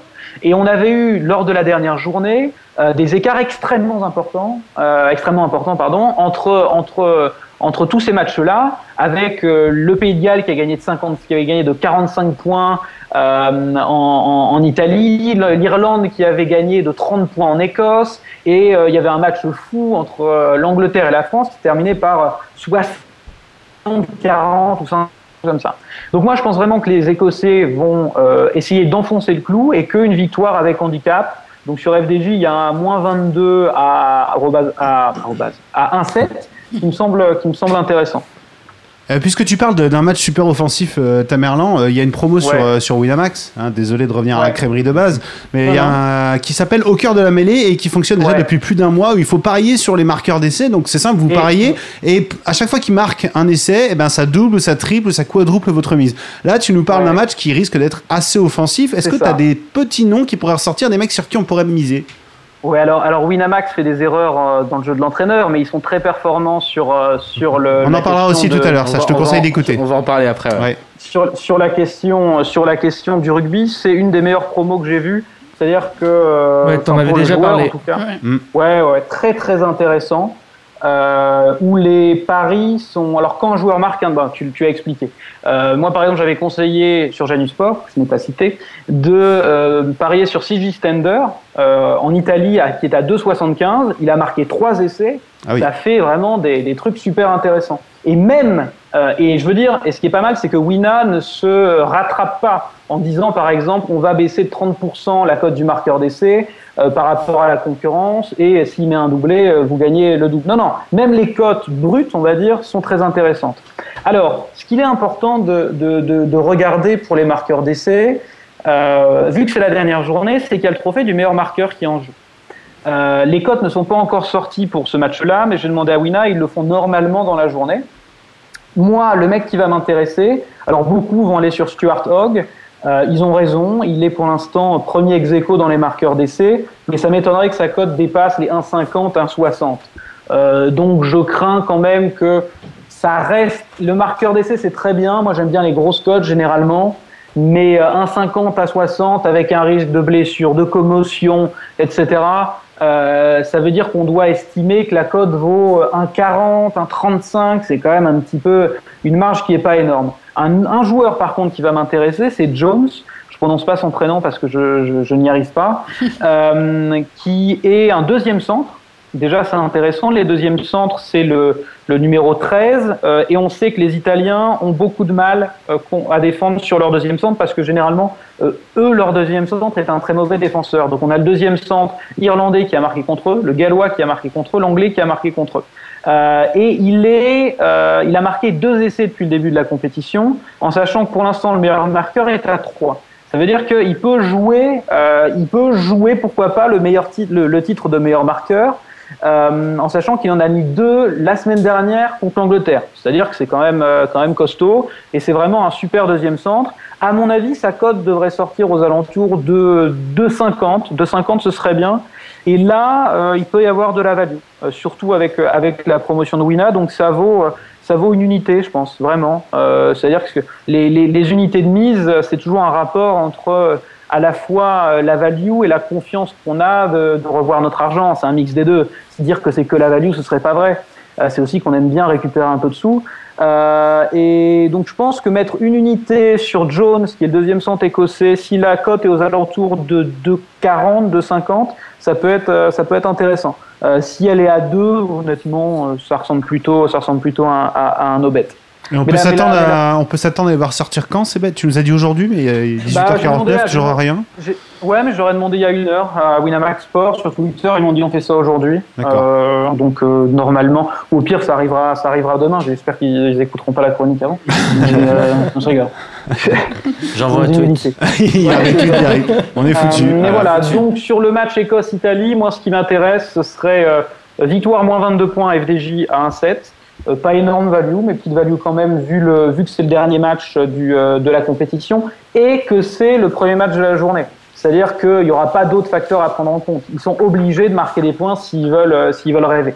Très bien, bah là on a, deuxième on a- place, mais- on a l'Écosse qui gagne par au moins 21 points d'écart à 1,39 sur Winamax. Si vous pensez Voilà. que l'Écosse va gagner avec 21 points d'écart, ce serait donc à peu près ton bet, Tamerlan, c'est ça? Ouais, mais à 1,39. euh, Pas très intéressant, c'est ça. À 1,70, c'est- ça fait euh, du 1,39, ça doit être, il faut qu'il y ait quoi, 60, euh, 72%, un truc comme ça, 70% de, de, de chance, alors qu'à 1,70, il faut qu'il y ait euh, dans les 60, dans les 60%, quoi. Donc euh, je préfère quand même largement un 70. Sur Wina, on se contente de Jones qui marque un essai quand ça va sortir normalement dans la, dans la journée aux alentours de, de, de 2,5. On va surveiller ça. Euh, ouais. Là, de toute façon, je le mettrai, je le mettrai, je le mettrai sur le forum. Euh, L'autre chose, le dernier match, c'est Irlande-Angleterre. Ouais. Donc euh, Irlande-Angleterre. Euh, L'Irlande est un petit peu décevante hein. Euh, cette année. Ils ont perdu, euh, ils ont perdu euh, au Pays de Galles la semaine dernière. Ils ont perdu en Écosse. C'est des victoires, c'est des, des victoires. Des défaites. C'est des défaites rageantes parce que dans le jeu, on voit qu'ils ont vraiment les moyens de, de faire mieux. Euh, contre le Pays de Galles, le score est un peu sévère. Ils ont une énorme occasion euh, à la 72, 73e minute où euh, en fait il y a un groupé pénétrant, c'est-à-dire qu'il y a un amas de gros joueurs qui avancent, qui avancent, qui est un mètre de la ligne, et il y a un ailier, enfin un, centre euh, qui vient se mettre dans le regroupement, mais il connaît pas bien la règle, donc il se met devant regroupement et les faisait logiquement mais normalement il y avait essai donc euh, dans le jeu ils sont pas trop mal mais euh, quand même c'est pas moi je m'attendais à une Irlande un peu meilleure cette année. Euh, et ce qui me gêne beaucoup c'est que Conor Murray qui est leur demi de mêlée euh, qui est pour moi cette année le meilleur demi de mêlée au monde alors je sais on me dira il y, en a d'autres hein, qui sont très très bons mais cette année pour moi c'est le meilleur Euh, et il est blessé euh, il est remplacé par un demi-mêlée correct, euh, Kieran Marmion, qui est le demi-mêlée du Connard, qui sont les, les précédents champions d'Irlande. Donc c'est quand même une, une belle équipe et un, bon joueur, mais c'est pas un joueur de classe mondiale comme les Conor Murray. Ça m'embête un peu. Euh, de l'autre côté, on a les Anglais qui ont un effectif qui est euh, un 15 titulaire qui est bien meilleur que celui euh, contre la, que contre la France. Ils récupèrent Billy Vunipola, qui est pareil, un des meilleurs 8 au monde, euh, James qui est un joueur colossal. Ils récupèrent beaucoup de monde. Les cotes sont pas folles. Je mettrai jamais sur l'Angleterre parce que je crois que la cote est vers 1,60, non, quelque chose comme ça. C'est ouais, c'est 1,60. ouais. Ouais, aucun intérêt. Euh, mon cœur pencherait plutôt et mon esprit plutôt pour euh, les, euh, pour l'Irlande qui a 2,45. Le truc c'est que je mise pas parce que moi j'avais conseillé euh, deux paris en début de en début de en début de tournoi qui était euh, euh, l'Écosse bat le Pays de Galles à domicile. Bon, ça s'est passé. Mais là, j'avais mis aussi euh, Angleterre et Irlande terminent aux deux premières places, euh, qui étaient à 2,30, quelque chose comme ça. Et pour que ça se réalise, il faut que l'Irlande gagne l'Angleterre. Donc, je vais Ouais. j'ai déjà 100 balles dessus, je vais pas remettre dessus. Si vous voulez parier sur ce match, plutôt l'Irlande à 2,45. Pour moi, c'est c'est un petit peu exagéré 2,45. 2,55 Euh, ils sont. Ouais. 2,55, Sur- c'est? ouais, ouais. Euh, Il y a, il y a peut-être une légère value, mais l'absence de Conor Murray euh, pèse beaucoup. Euh, je ne sais pas si on peut même ne pas attendre un petit peu parce que euh, je suis pas sûr que beaucoup euh, misent sur l'outsider. 2,55 ça me semble correct, mais c'est pas là que je vais voir une value. Donc si vous mettez plutôt sur l'Irlande, euh, en sachant que quand même l'Angleterre va jouer le Grand Chelem, ils sont en train de faire une série de 15 matchs sans défaite. Euh, c'est quand même euh, pas mal du tout. Euh, c'est pas un match. Enfin voilà, si vous voulez miser sur ce match, allez plutôt sur l'Irlande. Euh, il y a davantage de value, mais euh, mais c'est pas euh, un match que voilà pour faire grossir la bankroll, c'est pas forcément là-dessus qu'il faut aller quoi. Voilà. Donc plutôt concentrez-vous sur Écosse, euh, Écosse Italie, ça m'intéresse davantage. Tamerlan, on ne pouvait pas faire cette émission avec toi sans euh, revenir sur ce que disait Florence en début d'émission et euh, le projet de fusion entre le Racing et le Stade français. C'est quoi ton sentiment à toi? Est-ce que c'est une bonne nouvelle? On l'a perdu. La censure de Max Oh là, complètement perdu. Est-ce que tu nous entends encore, Tamerlan Tu m'entends? Je Oui. vous entends, mais est-ce que vous m'entendrez? Oui, je t'entends toujours. Je te demandais quel était ton sentiment sur euh, le projet de fusion entre le Racing et le Stade français. Est-ce que c'est une bonne chose selon toi? Ah non, c'est une connerie, c'est une connerie financière. C'était mon coup de euh, gueule de, de début d'émission. Voilà. Ouais, alors après, pff, il faut être, il faut être euh, honnête aussi. euh, je connais, bon, déjà je connais pas de supporters du Racing. Euh, je suis désolé de vous le dire. Non mais euh, ah, vraiment, hein, j'ai des potes qui étaient en espoir euh, au Racing, mais à part ça, je connais personne qui supporte le Racing. Donc ça peut peut-être apporter un peu de. C'est vraiment. J'ai vu la conférence de presse, moi. C'était un sketch, quoi. On a Lorenzetti qui est le président du Racing et Savard, le président du Stade Français, qui explique que c'est fantastique. Si on cumule le nombre de followers, ça leur fait 450 000 followers. C'est vraiment, vraiment un projet génial. Sauf que le problème, c'est qu'un groupe pro en rugby, c'est 45-50 joueurs. Euh, Il y a 45 joueurs d'un côté, 45 de l'autre, ça fait 90. On en vire 25 qui sont en fin de contrat ou qui sont euh, en transfert. Euh, donc on a 20 joueurs, probablement qui seront sur le carreau, euh, ou qui vont aller négocier un contrat au rabais à la dernière minute. Pour les joueurs, je trouve ça pas correct. Pour l'équité du championnat, euh, je trouve ça scandaleux, où on apprend euh, à 5 journées de la fin que peut-être normalement le 13e va pas être relégué. Euh, bon, Grenoble, ils ont d'autres problèmes en ce moment un peu plus graves que ça, mais ils peuvent peut-être essayer de. Ça va jouer quand même entre Grenoble et Bayonne. Euh, donc c'est pas correct d'un point de vue éthique sportive. Je trouve que c'est un coup de poignard pour les supporters parce qu'en plus on essayait de créer une petite rivalité entre entre ces deux clubs-là. Euh, non, c'est vraiment. C'est une fausse bonne idée, quoi. Ouais. Ah, c'est c'est- Mais non, mais c'est c'est pas pas- une idée, quoi. hein, c'est économique, quoi. c'est- C'est une bonne. Non, non, c'est c'est euh, c'est pas profondément des abrutis. Ils sont peut-être pas très doués en rugby, ceux-là, mais les, les, les présidents, mais économiquement, ils s'y retrouvent. Savard, ça, le président du Stade Français, ça fait euh, un an qu'il veut vendre le club. Voilà. Euh, le Laporte avait essayé de faire jouer les entremetteurs euh, parce qu'ils sont ancien entraîneur du Stade Français euh, pour vendre le club. Personne n'a voulu le racheter. Et là, le problème, c'est que ça ressemble pour les supporters du Stade Français, qui sont quand même beaucoup plus nombreux que les supporters du Racing, ça ressemble à un rachat, c'est-à-dire une absorption du Stade Français par le Racing. Donc c'est pour ça les joueurs du Racing, euh, il paraît que Zarzewski, qui est euh, le capitaine du Racing, a lancé les applaudissements lors de la conférence, enfin lors de la réunion avec avec leur président. Mais enfin, quand tu es supporter du Stade Français, déjà il faut du courage cette saison. Mais alors là, c'est vraiment, euh, t'es- vraiment pas bien quoi. Donc bon, moi c'est deux clubs dont je me contrefous, euh, je vous l'avoue. Euh, mais mais si j'étais supporter de, de- du Stade Français, je l'aurais vraiment mauvaise quoi. Donc très mauvaise très mauvaise nouvelle. Il est direct, c'est pour ça qu'on l'aime, Tamerlan. Merci beaucoup, Tamerlan. Est-ce que tu as encore quelques petits instants euh, avec nous, Tamerlan?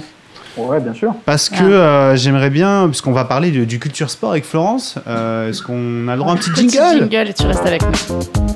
Culture sport C'est la rubrique des faux intellos. On va mettre Tamerlan dans toutes les rubriques maintenant. Ça y est, c'est parti. Et on va parler d'un film que je crois que tu as bientôt, euh, tu as plutôt aimé. C'est Mercenaires. Florence, je te laisse nous en parler. un- Et après, je veux bien ton point de vue, Tamerlan.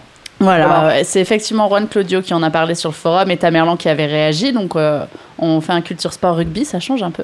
Euh, on n'en avait pas fait jusque-là. C'est donc Mercenaires, un film français sorti en 2016, réalisé par Sacha Wolf. Euh, le pitch, il est simple. C'est un jeune rugbyman originaire de Wallis et Futuna qui part en métropole contre l'avis de, son père et qui part jouer en métropole et qui tente l'aventure, on va dire, de devenir un, un pro euh, du rugby en France et qui va être un peu livré à lui-même. Euh, voilà, donc c'est son, son histoire à lui. Euh, Il t'a plu ce doc, euh, Florence, toi? Alors, euh, du coup, j'ai lu, avant de voir le film, j'ai lu les avis de. j'ai lu l'avis de Tamerlan. J'aurais peut-être pas dû. Ah. Parce que, bah, en fait, effectivement, l'histoire est assez poignante. Le, joueur qui joue le rôle principal, en fait, c'est un jeune pilier du centre de formation d'Aurillac. Donc, euh, c'est un vrai rugbyman euh, qui s'appelle, si je n'écorche pas son nom, Toki Pioloco. Qui, euh, effectivement, qui a pas du tout, qui a pas le même parcours évidemment que, le personnage dont il joue, puisque lui, euh, il a été soutenu par sa famille, mais effectivement, il est, il est venu euh, aussi, C'est une euh, fiction le, le film. Évidemment, c'est une, fiction. c'est une fiction, c'est juste que c'est un vrai rugbyman qui joue, qui joue ce rôle-là. C'est pas un acteur, quoi. Enfin, il est devenu acteur, mais euh, voilà. L'histoire est poignante, évidemment. On est obligé d'être pris, dans l'histoire. Maintenant, j'ai trouvé certains passages assez longs. Euh, le, le rôle principal est très bien incarné, il n'y a pas de problème, mais c'est vrai que par moments, c'est un peu dur de rentrer dans, l'histoire parce que euh, bah, parle pas beaucoup enfin c'est le caractère même du film c'est-à-dire qu'il il parle pas beaucoup tout est dans l'émotion et bon des fois un petit peu trop pour ma part Euh, là où je rejoins Tamerlan et je vais le laisser euh, s'exprimer c'est par rapport à la vision du la façon dont est montré le rugby Euh, le rugby professionnel en France Euh, je, te, je te laisse en dire deux mots Tamerlan t'avais très bien expliqué sur euh, Alors, c'est réaliste ou c'est vraiment de la fiction ce qu'on voit? Ouais, alors moi c'est bon euh, cinématographiquement, hein, bon Super Cani n'est pas là, il en parlerait mieux que moi. Le, le film est euh, euh, il est correct, hein, on passe un Mhm. moment euh, un moment sympa. euh, Enfin non c'est pas sympa, mais j'ai regardé avec euh, une non amatrice de, de, de rugby et euh, voilà c'était un film euh, Elle a aimé assez émouvant. Elle a aimé. Elle a pleuré Euh, ça va. Elle a, Bichon. ah, elle, a pu, elle a pu pleurer. Mais, et d'ailleurs, c'est marrant parce qu'elle me disait, putain, mais on dirait, on dirait tous tes potes, quoi. les filles. Euh, C'est-à-dire, non, mais c'est- c'est c'est vrai, c'est que Donc ça ressemblait un peu quand même. c'est que je trouve que vraiment le rugby a été respecté quoi. Tu vois, c'est que moi il y a certains passages où je voyais alors c'est un rugby euh, un peu amateur, c'est-à-dire dont on parle pas trop, qui est euh, ce qu'on appelle la fédérale, c'est de la troisième à la cinquième division où les mecs sont semi-pro, ils galèrent un petit peu, ils ont des tafs à côté, etc. Euh, souvent. Et là, l'ambiance de club a été euh, vraiment respectée. Euh, le jeu, quand il est filmé, est filmé euh, correctement. Parce que Ouais. quand tu regardes des films de sport et que tu connais vraiment le sport, Exactement, c'est un, de- un des bons points forts parce qu'en général, ouais. euh, on, on le râle assez souvent d'ailleurs. euh, nous, quand on voit des, des moments de foot filmés ou ce genre de choses, Ah, voilà. là c'est bien fait, Ah, on s'y croise très réaliste quoi. Ouais, ouais, c'est vraiment, c'est vraiment atroce. Souvent, même euh, Invictus euh, de Clint Eastwood en rugby, t'as envie de dire, s'il te plaît, arrête, fais, fais un truc sur du baby foot et, ou sur Mandela, mais pas, pas comme ça. Et euh, mais voilà, moi, ce que j'ai aimé, c'est que bon, il y a quelques trucs un peu où on tire, où on tire la corde avec le Géorgien qui joue de la guitare près du feu et qui parle de sa petite famille. Je connais des pliés géorgiens, ils font pas ça comme ça. Euh, mais Il euh, joue mieux à la guitare. Et il joue au piano en fait. ouais, si on veut. Mais euh, après, moi, ce qui m'a intéressé, c'est que c'est un sujet. euh, le sujet de fond est vraiment très très important au rugby. C'est-à-dire qu'on fait venir des gosses, on fait venir des Fidjiens, on fait venir des Iliens. On les fait venir parce qu'ils coûtent euh, 700 euros de salaire. Euh, ou bien on leur donne un SMIC dans des bonnes divisions, mais on n'explique pas aux mecs qu'ils vont devoir payer des impôts, on n'explique pas qu'il pleut toute l'année, qu'ils vont être logés dans un truc pourri et que les stades sont et que les terrains sont dégueulasses. On les exploite alors? vraiment- Bien sûr, Oui. bien sûr. Il y, a, il y a des gros gros problèmes et il y a d'ailleurs une association franco-fidjienne euh, qui a été euh, qui a été créée pour aider les Fidjiens qui sont issus d'une culture complètement différente, euh, d'un d'une société complètement différente, qui arrivent perdus, qui Ouais. arrivent complètement perdus. Il y en a qui réussissent bien euh, en première division. Euh, mais quand tu es en quatrième division, tu joues, euh, euh, c'est souvent, c'est souvent assez compliqué. Et c'est ça que je trouvais intéressant, c'est que c'est un sujet qui est vraiment d'actualité dans le monde du rugby. Il y a le, le Midi Olympique qui a sorti un dossier il y a intéressant il y a quelques mois, et donc c'est un vrai, c'est un vrai sujet euh, qui est traité de façon euh, tout à fait honorable pour un pour un film sur le sport. Et donc moi, ça, j'ai trouvé ça, j'ai trouvé ça bien. Après, je vais pas le regarder, mais euh, mais c'est voilà, c'est pour un film de pour un film de sport. Euh, c'est un bon film de sport. Est-ce que c'est un grand film? Non. Moi, j'ai euh, trouvé en tant que, en tant que, bah, je, suis pas du tout amateur de, de rugby et j'y connais, euh, j'y connais vraiment rien du tout. Donc le monde amateur, pour moi, en plus de rugby, j'y connais vraiment rien du tout. Que ça montrait une, une- une- toi, t'as as dit que c'était plutôt bien retransmis justement l'aspect amateur et, et- et tout ça. Moi, j'ai trou- j'ai trouvé avec mon regard extérieur que c'était assez, assez dur. Enfin, on voyait par exemple, Ah ouais. euh, il y, avait le dopage qui était montré. euh, Bah, justement, ce que j'allais dire, quoi. Aucun sujet n'est éludé, quoi. On parle de Voilà, tout. euh, voilà, euh, l'argent, le dopage, tout. Il y avait toute la corruption qu'il y avait autour, etc. Donc j'ai trouvé ça assez, euh, assez dur et vu que j'y connais rien du tout, est-ce que c'est vraiment autant présent que ça dans, dans ce milieu quoi? Bah, alors déjà, tout ce qui est financier, le club qui galère, qui est obligé de vendre ses joueurs, qui est ça c'est tout à fait vrai. Ça, des clubs standard, de fédéral, t'en as bah, des clubs de fédéral qui descendent administrativement à cause, enfin à cause après contrôle de la DNACG. Je pense que par année, t'en as une quinzaine, t'en as une quinzaine dans le rugby euh, parce que économiquement le modèle n'est pas viable. Ensuite, on sait bien, il y a aussi euh, certains joueurs euh, qu'on fait venir pour pas cher, notamment des joueurs africains aussi, et qui sont euh, plus susceptibles de voilà, c'est comme ils le font intelligemment le dopage, ils sont pas lourds comme France 2 ou des trucs comme ça. Euh, ils font euh, le mec prend des petits compléments, des petits pilules, il sait pas trop ce que c'est, mais il se doute bien que euh, que, que c'est pas du ginseng quoi.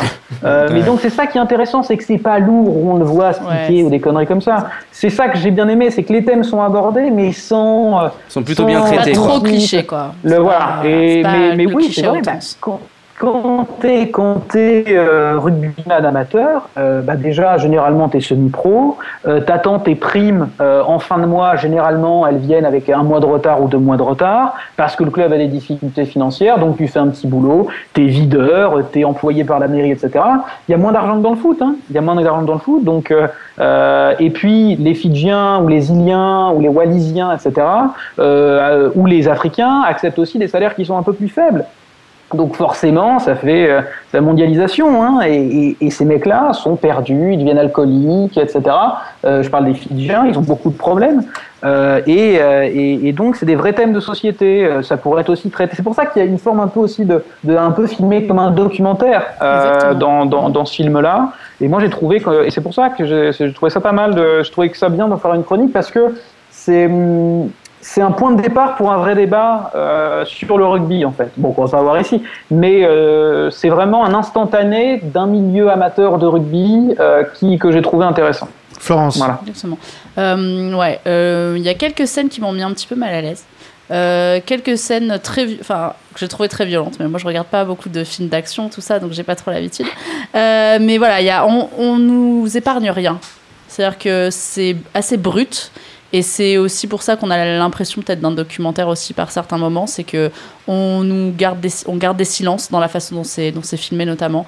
Euh, certains moments un peu longs, on les laisse, ça, donne une certaine dynamique au film euh, aussi. Et voilà. Enfin, franchement, c'est à voir, euh, non seulement pour le côté, bah, effectivement, réalité des choses quelque part, et aussi dans, dans le point de vue juste euh, la façon dont c'est filmé et réalisation. Euh, C'est assez intéressant. Tamerlan, je suis complètement amateur de rugby. Est-ce que euh, Mercenaire, ce film, pourrait me plaire? Si tu es amateur de rugby, vas-y. Euh, sinon, tu, il est possible que tu te fasses un peu chier. Mais, euh, mais si tu es amateur de rugby, vas-y euh, vas-y vraiment, c'est très bien. Et c'est pour ça qu'on aime sa franchise. Merci Tamerlan euh, pour Merci. cette Avec petite plaisir. analyse et rendez-vous la semaine À la prochaine. semaine prochaine. À la semaine Pour prochaine, émission. un Salut, nouveau bar des sports. On va continuer tout de suite.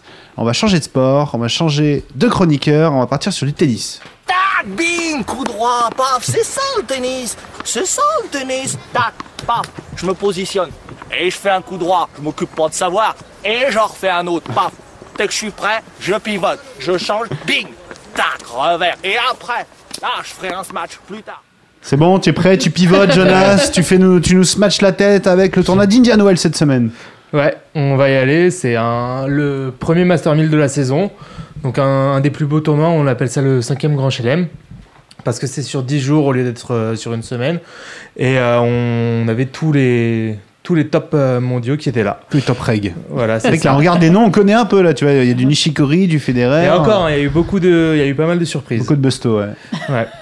Alors on va commencer avec euh, le, le premier match, c'est euh, Pablo Cuevas contre euh, Pablo Carreño Busta. Et c'est dans deux heures, moins de deux heures maintenant. Ouais, alors il faut vite vite euh, y aller et il faut prendre euh, Pablo Carreño Busta à 1,85. D'accord, il est maintenant à 1,88. Bam, je Ah, Ouais. bah, voilà. C'est pas bon signe. Allez, hop, Ouais. hop. Mec, on l'a pris juste pour les mauvais signes. Alors, Donc, c'est- 1,88, C'est ouais. Pablo Cueva- Cuevas qui mène euh, dans l'historique euh, 3-1, sauf que la, euh, la plupart des rencontres ont eu lieu sur euh, terre battue et euh, sur dur c'est du 1 partout. Et la dernière victoire sur dur revenait à Carreno Busta. Parce que euh, je pense que Carreno Busta est un joueur qui est bien meilleur sur dur et sur surface rapide en général, alors que Cuevas c'est vraiment un pur terrien. Donc logiquement à Indian Wells, euh, ça devrait le faire pour euh, Busta. Il est surtout beaucoup plus en confiance, il fait une vraie bonne saison globalement. Euh, il a très bien réussi son début de sa- saison, il l'a bien négocié. Cuevas, c'est pas trop ça, il a réussi à sauver un peu les choses en, gagnant un tournoi il y a 10 jours. À part ça, il avait vraiment rien fait, il est un peu sur... il commence à être sur sa fin de carrière. Et euh, vraiment, euh, tout, euh, tous les indicateurs sont ouverts pour euh, Carreño Busta. On D'ailleurs, snap il, Busta bien, ce il a soir. bien là. marché en Amérique du Sud dernièrement, non Carreno Busta Ouais, c'est ça, Tu il en a- déjà parlé sur d'autres. euh, C'est ça, il a fait euh, deux demi, une finale, et, euh, et euh, je crois que c'est à peu près tout. Mais bon, sur trois Sur tournois, c'est quand même pas mal. Ouais.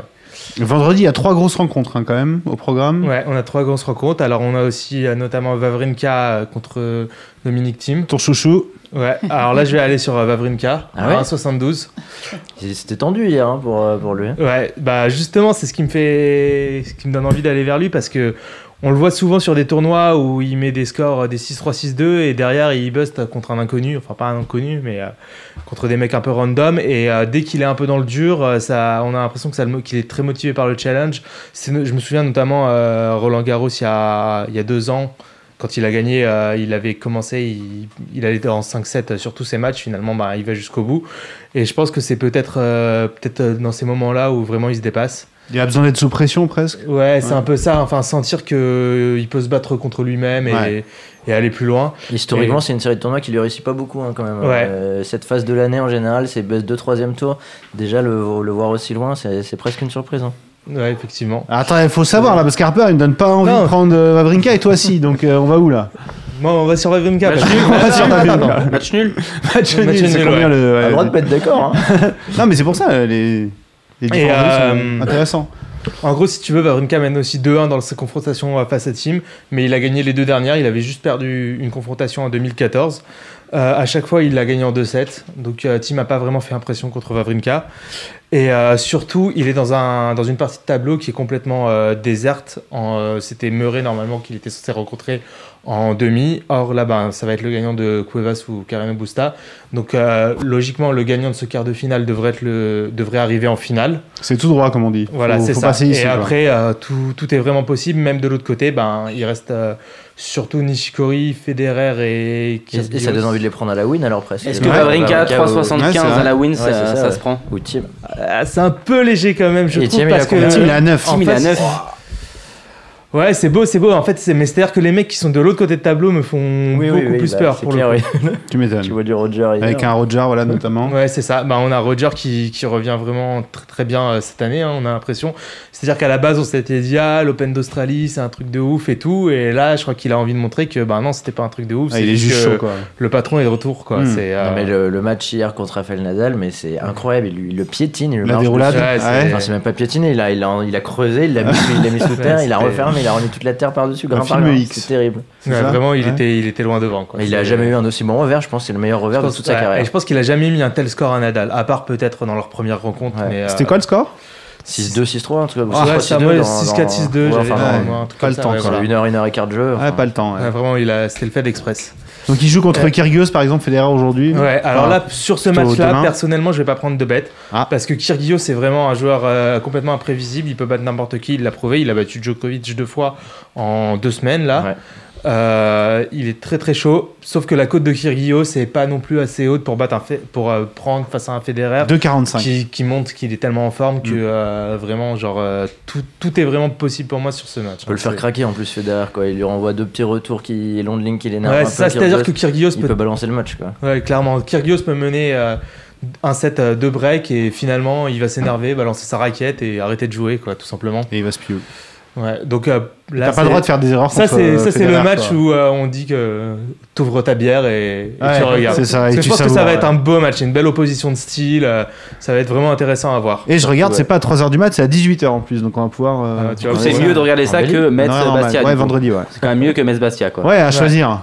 On prend ça. Ouais, ouais, c'est ça. Quand même, on mise Bastia, mais on regarde Roger, c'est ça Ouais, c'est ça. Ok, il reste un dernier match, Jack Sock contre euh, Nishikori. Et en direct, ouverture du score du Besiktas, on en avait parlé tout à l'heure. Ah ouais, ça y est Par qui, par qui Ils viennent de marquer. Ah, par qui je vais Ah oui, ça a commencé à d'accord. 19h. Pour Bon, donc, Sock Ah. contre Nishikori. Et bah là, je vais gambler un peu. Je vais aller euh, sur Jack Sock à 3,05 contre Nishikori. Par Aboubacar, donc on a déjà passé une cote à 2,25. Allez là, c'est vrai qu'on l'avait annoncé. Très très fort. Euh, donc Pourquoi alors ce gamble sur Jack Sock qui est à Euh, 3,10 Jack Sock, c'est un- c'est l'un des hommes en forme euh, de ce début de saison. Il a gagné deux titres. Il est à 11 victoires, de défaites pour l'instant. Il n'y a que Dimitrov qui a un aussi bon bilan. Et il vient de battre Dimitrov d'ailleurs. Euh, donc vraiment une très très belle saison euh, 2017 pour lui. Il est 18e mondial et je pense qu'il ambitionne vraiment de rentrer dans le top 16 parce que tu sais, ça fonctionne euh, par, euh, groupe de deux. Genre si tu es dans le top 7, tu, dans le top 16, tu es relativement assuré d'aller en quatrième tour d'un grand chelem. Donc euh, il, va, il va vraiment viser ça, alors que Nishikori, c'est pas, c'est pas sa meilleure saison actuellement. Il est, allé parti, il est parti euh, jouer des tournois sur euh, terre battue en Amérique du Sud, on comprend pas trop pourquoi, ça lui a pas spécialement réussi. Alors il est pas mauvais, hein, clairement, dans le jeu, il, il est bon. Maintenant, chez lui à domicile, je pense que Jack Sock peut vraiment faire un, un bon match, et euh, la côte me donne vraiment envie d'aller sur Jack Sock. Ouais, 3,10 c'est pas mal, ouais. Voilà. Ce sera tout pour le tennis Ce sera tout pour le... Ah, si j'en ai une petite, alors là, je suis un peu moins sûr euh, du coup, mais c'est euh, chez les femmes. Euh, Il y a Kuznetsova qui joue contre Pliskova. Je vais pas parier sur ce match, mais c'est un peu une sorte de finale avant l'heure. Et la cote finale, la cote pour la victoire à Indian Wells de Kuznetsova est de 5. Donc je vais prendre ce, je vais prendre Kuznetsova à 5 parce que si elle bat Pliskova, je pense qu'elle peut vraiment aller au bout du, du tournoi. Écoute, c'est noté, Jonas. Et euh, tu en parles sur le forum, évidemment. J'ai cru Ouais. comprendre que la section tennis fonctionnait plutôt bien sur le forum du bar des sports. Ouais, ça, ça marche pas mal. Ça Il y a- il y a des beaux débats. Là, en plus. Ah ouais, il y a, ça y il y est, a hein. des bons tournois à venir, là, on va se régaler. hein. Et dans tout bon, eh ben nous, on va continuer à se régaler, mais avec un autre sport. On file aux États-Unis avec la NBA. Tout de suite. La NBA avec Steven. Et c'est là qu'on va sortir les gants de boxe. À ma gauche, il représente Harper et euh, les gens qui ont instauré les changements dans le jeu de l'entraîneur. À ma droite, Chichi, ancien régulier du jeu de l'entraîneur, qui a donc quitté le jeu de l'entraîneur depuis, depuis ce petite euh, mise à jour de Winamax. Qu'est-ce qui se passe? La NBA avec le J2 et les changements, ça te plaît pas, Chichi Je vais expliquer un petit peu Ouais, pourquoi, euh, pourquoi j'ai arrêté en fait. Euh, alors, bah, j'avais tout simplement fait mes équipes et moi, comme d'hab, bah, je me casse un petit peu le cul à, à chercher mes joueurs pas chers, à regarder les mecs blessés, les trucs, etc. Et, euh, et je me suis fait siffler euh, victoire sur le nez par des mecs qui avaient mis des mecs qui étaient blessés depuis 4 mois. Donc un exemple Dès le premier Par soir. exemple, Spurs, par exemple. Est-ce que vous pouvez rappeler ce que c'est la mise à jour pour ceux qui suivent Eh ben, la mise à jour, c'est que maintenant, les remplaçants sont désormais autorisés. C'est-à-dire que si C'est tu as un joueur, tu le mets dans ton équipe et tu te dis, bah voilà, je le mets dans mon équipe. Et finalement, au dernier moment, il a annoncé, il joue pas. Donc là, normalement, t'es cagoulé, il va faire zéro point et t'es foutu. Et bien là, non, on prend le joueur qui est au même poste et on le remplace automatiquement.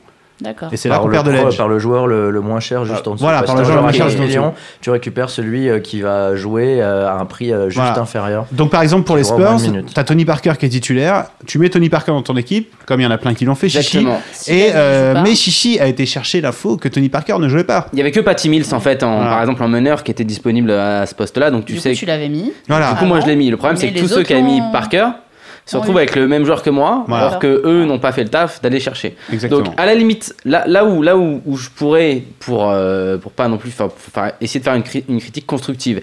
Si ton joueur, euh, des fois c'est vrai que par exemple le JDE clôture à 1h du matin, t'apprends qu'il est blessé à 1h30. Là t'es un peu en tilt, tu pouvais pas le savoir.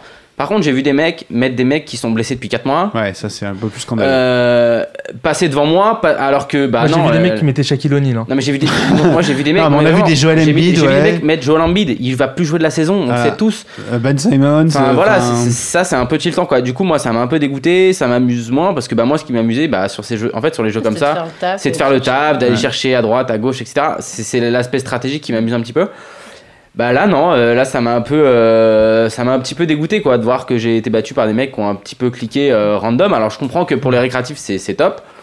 Maintenant euh, pour les joueurs un peu plus réguliers je trouve ça je trouve ça dommage. Objection, votre honneur, la parole est à l'accusé. L'accusé, vous. non, non, mais pour parler euh, un peu au nom de Winamax, ouais, parce qu'effectivement, euh, je suis le jeu de l'entraîneur euh, tous les jours. C'est un choix qui a été fait par, euh, par Wina. Effectivement, je comprends que ça puisse agacer les, les joueurs réguliers dont tu fais partie. Alors, il faut savoir que le jeu de l'entraîneur, il a été lancé durant l'Euro.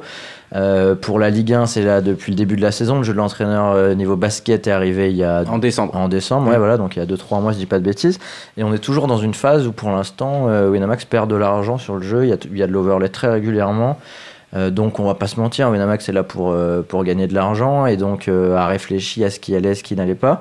Et ce qui ressort très régulièrement euh, pour les joueurs ce que, tu appelles récréatifs, donc qui jouent occasionnellement, c'est qu'il y avait un agacement régulier quand euh, il y avait un joueur qui était à zéro point parce que voilà il y a un habitué qui hein, qui se retrouvait sur le banc ou qui était blessé et du coup il y en a beaucoup qui ont déserté le jeu à cause de ça il y a une- un petit frein dans la, la progression et dans l'acquisition euh, des clients à cause de ça Et, Donc en euh, fait, les clients que- veulent qu'on leur mette directement l'argent dans la bouche sans rien faire, sans Non, travailler, non, sans non, rien. écoute, moi après après là je suis en train de donner un point de vue général je donnerai mon sûr. point de vue personnel après Ouais. je vous dis juste le point de vue de la société qui je partage euh, Non, mais En ça, partie, on mais comprend, pas- pas on complètement. comprend tous que, Ouais. que Winad doit faire de l'argent avec Bien ça, sûr, et ça, ça c'est logique et on le remet Non, pas du je te tout dis, en je te donne cause. le processus. Après, euh, du coup, euh, ils ont décidé de, de faire ça. Là où effectivement, euh, ils ils ne sont pas obligés de le faire, c'est pour les matchs dont euh, le coup d'envoi est direct. Je pense par exemple au, au JDE Foot, le multiplex Ligue 1 du, du samedi soir.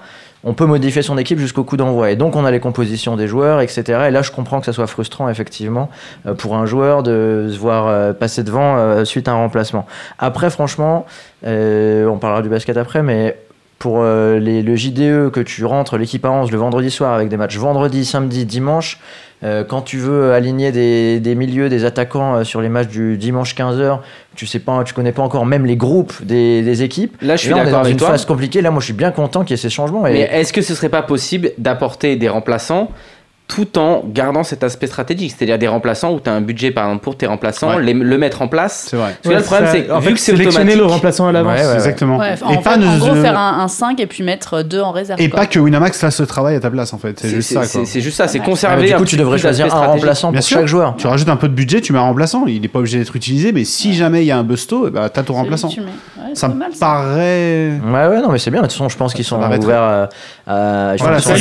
de- tout de cas, il y aura un effort de la part du Winamax, si vous nous écoutez. Donc, Ouais, mais c'est l'avantage. bah, il est là, il nous écoute Ouais, d'ailleurs. il est même avec Moi, je vais rapporter tout ce que vous dites là. Donc, avoir un petit budget supplémentaire Voilà. et sélectionner toi- toi-même tes remplaçants. Et voilà, c'est surtout toi-même. Garder- C'est pas Winamax qui fait le travail tout pour simplement toi. voilà c'est trop gar- facile. garder l'aspect stratégique c'est Mm. c'est ça qui est, qui est kiffant euh, à, à faire dans le dans, dans le jeu. Quand tu as trouvé la petite pépite, etc. Et que, alors que là, bah, si ta pépite, bah, parce que le mec du dessus est, est blessé, bah, tout le monde, tout le monde là. Tout le monde là, c'est pas C'est juste. un peu dommage. Après, tu gardes toujours le, le côté stratégique d'aller chercher. Bon, alors déjà, il faut évidemment avoir les, les bons clubs et trouver les, les bons résultats pour, pour perfer, mais tu as, toujours l'aspect stratégique. Euh, désolé, je parle plus de foot, mais parce que je, ma- je maîtrise un peu mieux que le basket. Vas-y. Où euh, tu vas aller chercher des joueurs qui sont à- justement à des prix très faibles. Là, je pense à, à des bons coups qui ont été réalisés sur une équipe comme Angers, où on allait chercher des Flavientais à 5 millions qui ont battu des, des records de points à, à certaines occasions. Lui, quoi qu'il arrive, il sera même pas remplaçant, tu vois. S'il y a un milieu de terrain angevin qui est, qui est absent, c'est même pas lui qui va apparaître. Mm. Donc tu peux encore réaliser des, des gros coups comme ça.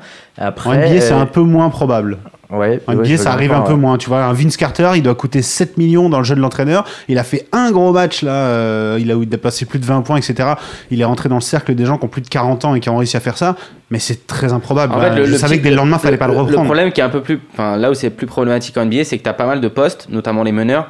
T'as souvent que deux meneurs. Ouais. C'est-à-dire que tu vas avoir la grosse star et le remplaçant. Ouais, ouais, Et du coup, le problème, c'est que toi, quand t'as fait le taf de voir que cette fois-ci, la grosse, la grosse star, elle était pas là, et donc du coup, toi, tu prends le remplaçant qui vaut rien. Ben là, le problème, c'est que tout le monde va se retrouver avec ton remplaçant. Donc, c'est, en- je pense que c'est plus problématique. Enfin, après, c'est celui, que je jouais le Mais plus du aussi. coup, euh, ça marche même pas alors votre idée là des remplaçants euh, en Pourquoi NBA.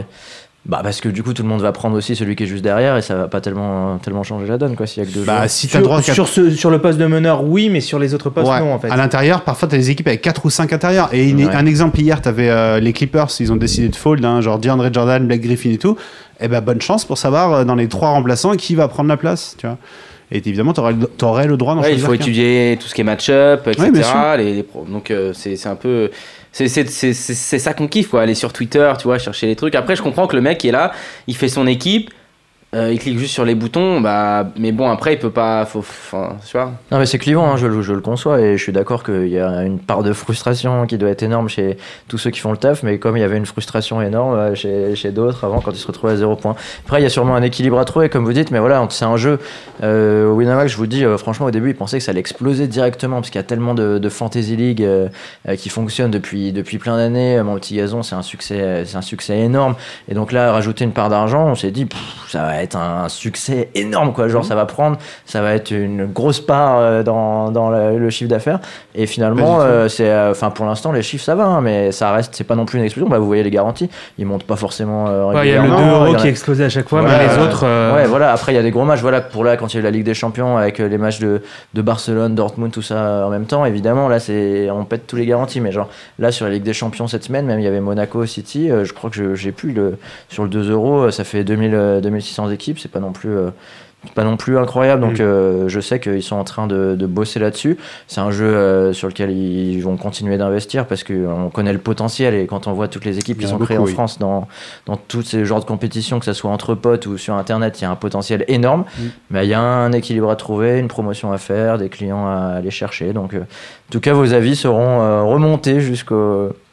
jusqu'à celui qui, qui gère tout ça. Eh bien, merci beaucoup Harper. Parlons quand même, euh, Chichi, des matchs qu'il y a ce soir. Il y a 6 matchs au programme.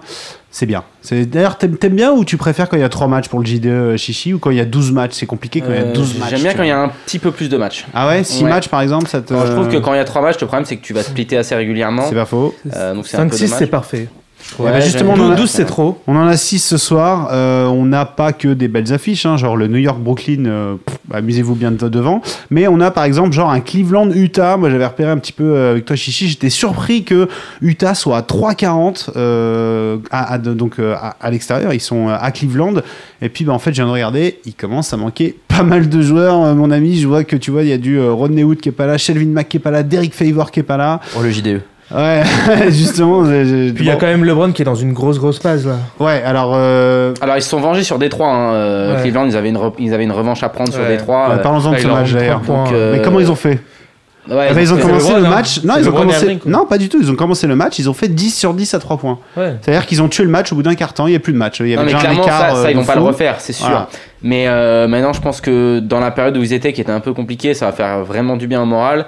Là, euh, là ils sont chez eux. Euh, Utah, donc comme tu l'as dit, il y a quelques absents. En plus, Utah, c'est une équipe bah, qui défend très bien, qui ne score pas non plus forcément une tonne. Du coup, par exemple, pour un under sur ce match, ça peut être pas mal. Euh, Sachant qu'il y a des petites données à prendre en compte, c'est-à-dire que pour Cleveland, c'est le dernier match à domicile, après ils partent pour un road trip de ça. 4 matchs à l'extérieur. Donc, ils vont- et ils Utah, ils sont dans un road trip de 4 matchs, ils ont déjà gagné le premier hier, euh, solidement d'ailleurs, et c'est le deuxième ce soir contre Ils sont en Cleveland. back-to-back extérieur avec, comme tu dis, Cleveland qui va partir en triple.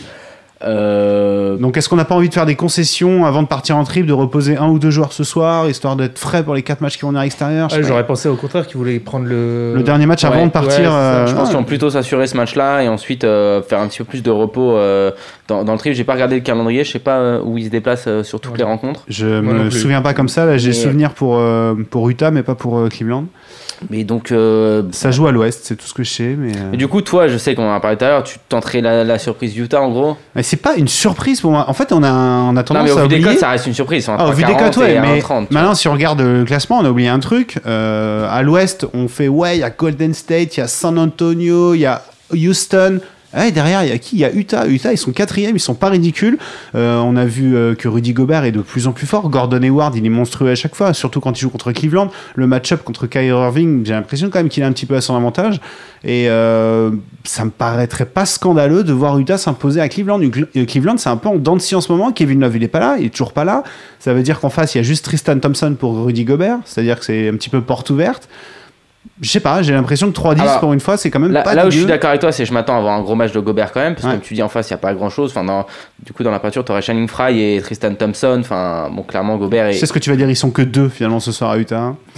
ils sont, ils sont un peu que deux. Ouais. Et, euh, et Gordon Hayward, ça fait un petit moment qu'il n'a pas sorti non plus une énorme perf. Tu vois, Ouais. j'ai l'impression qu'il a été pas mal irrégulier dernièrement. Hier, il a été bon. Hier, il a été bon, mais ça faisait un moment qu'il l'était pas. Euh, donc, je sais pas. Moi, j'ai pas trop, trop confiance. euh, je m'orienterai plus, tu vois, sur ce match-là, par exemple, la victoire de Cleveland avec l'under, par exemple, quelque chose comme ça. Parce que je pense pas que ça va scorer une tonne. Je pense que si Cleveland arrive à creuser un petit trou, là, ils vont par contre, ils vont faire reposer parce qu'ils partent en trip justement. Donc, ils vont pouvoir profiter de ça dans le dernier quart pour C'est faire. quoi l'under sur ce match?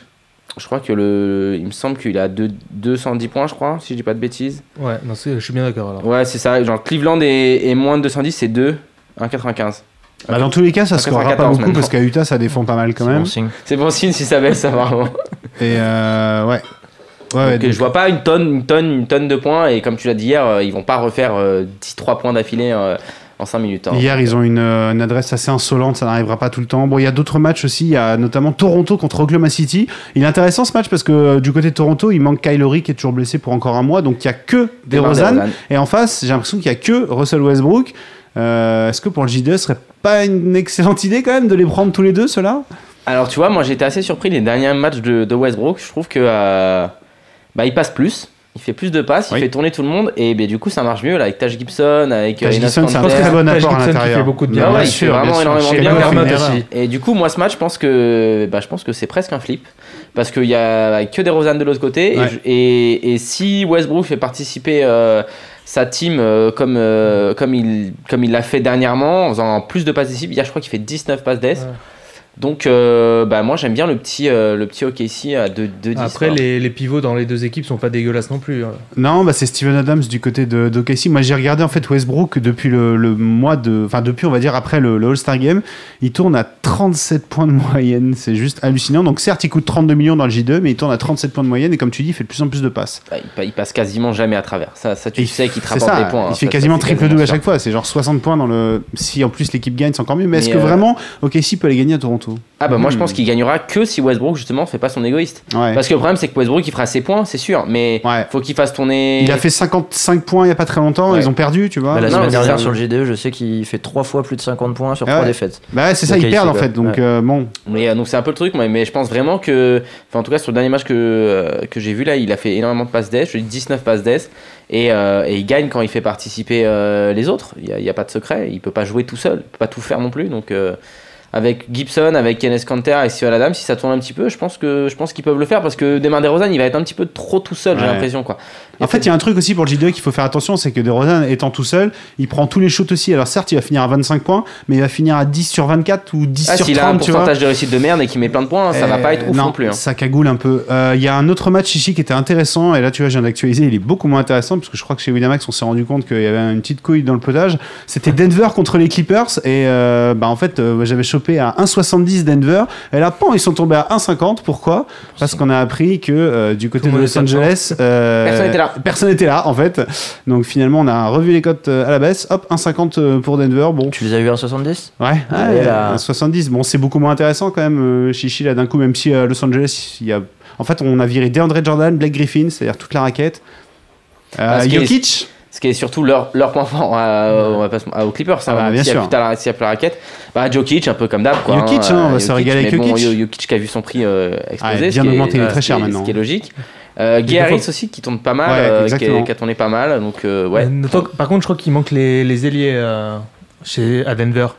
Faut euh, je vais te dire ça tout de suite, mais euh, c'est pas. Ouais, il, il manque du monde. Hein. ah, putain. Danilo Gallinari qui n'est y pas là. Chandler et Chandler, Gallinari, ouais. Gallinari qui est pas là, du coup, bah. Kenneth. Farid devrait être là, ouais, Wilson Chandler n'est pas là non plus. Ça va être un peu un match euh, porte ouverte, j'ai l'impression, ce match quand il même. veut, il veut récupérer son argent. Non, non, je suis content parce que Barton et Harris sont pas mauvais non plus, quoi. Non, mais je reste persuadé que si tu enlèves Griffin et Jordan, déjà qu'il n'y a pas grand chose du côté des Clippers, mais alors si tu les enlèves tous les deux, je pense que vraiment on a l'impression d'avoir les Clippers du début des années 2000, ceux qui squattaient le, le- le bas du classement. Donc euh, voilà, pas très intéressant. Et puis alors un match euh, qui est drôle comme d'habitude hein, pour les grosses cotes. On a Golden State contre Orlando.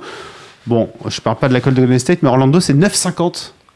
Ah, toujours le petit exploit. hein. On cherche toujours. On sait qu'il y a toujours des équipes qui vont taper. euh, Bah, dernièrement, on l'a vu Golden depuis State. qu'il n'y a pas Durant. euh, Ça tourne moins bien, hein, L'adresse au shoot hein, qui a primé et bah, ils étaient plus là hein, pendant Et qu'est-ce qui s'est ouais. passé par exemple? San Antonio est repassé devant eux au classement. Bon là, maintenant qu'ils ont perdu hier, San Antonio, euh, Golden State est repassé devant, mais voilà, ils sont plus aussi impressionnants que ça, Golden State finalement. Bah, ils ont eu bah, les tout, tout, tout, les Splash Brothers ont eu un manque d'adresse pendant plusieurs rencontres.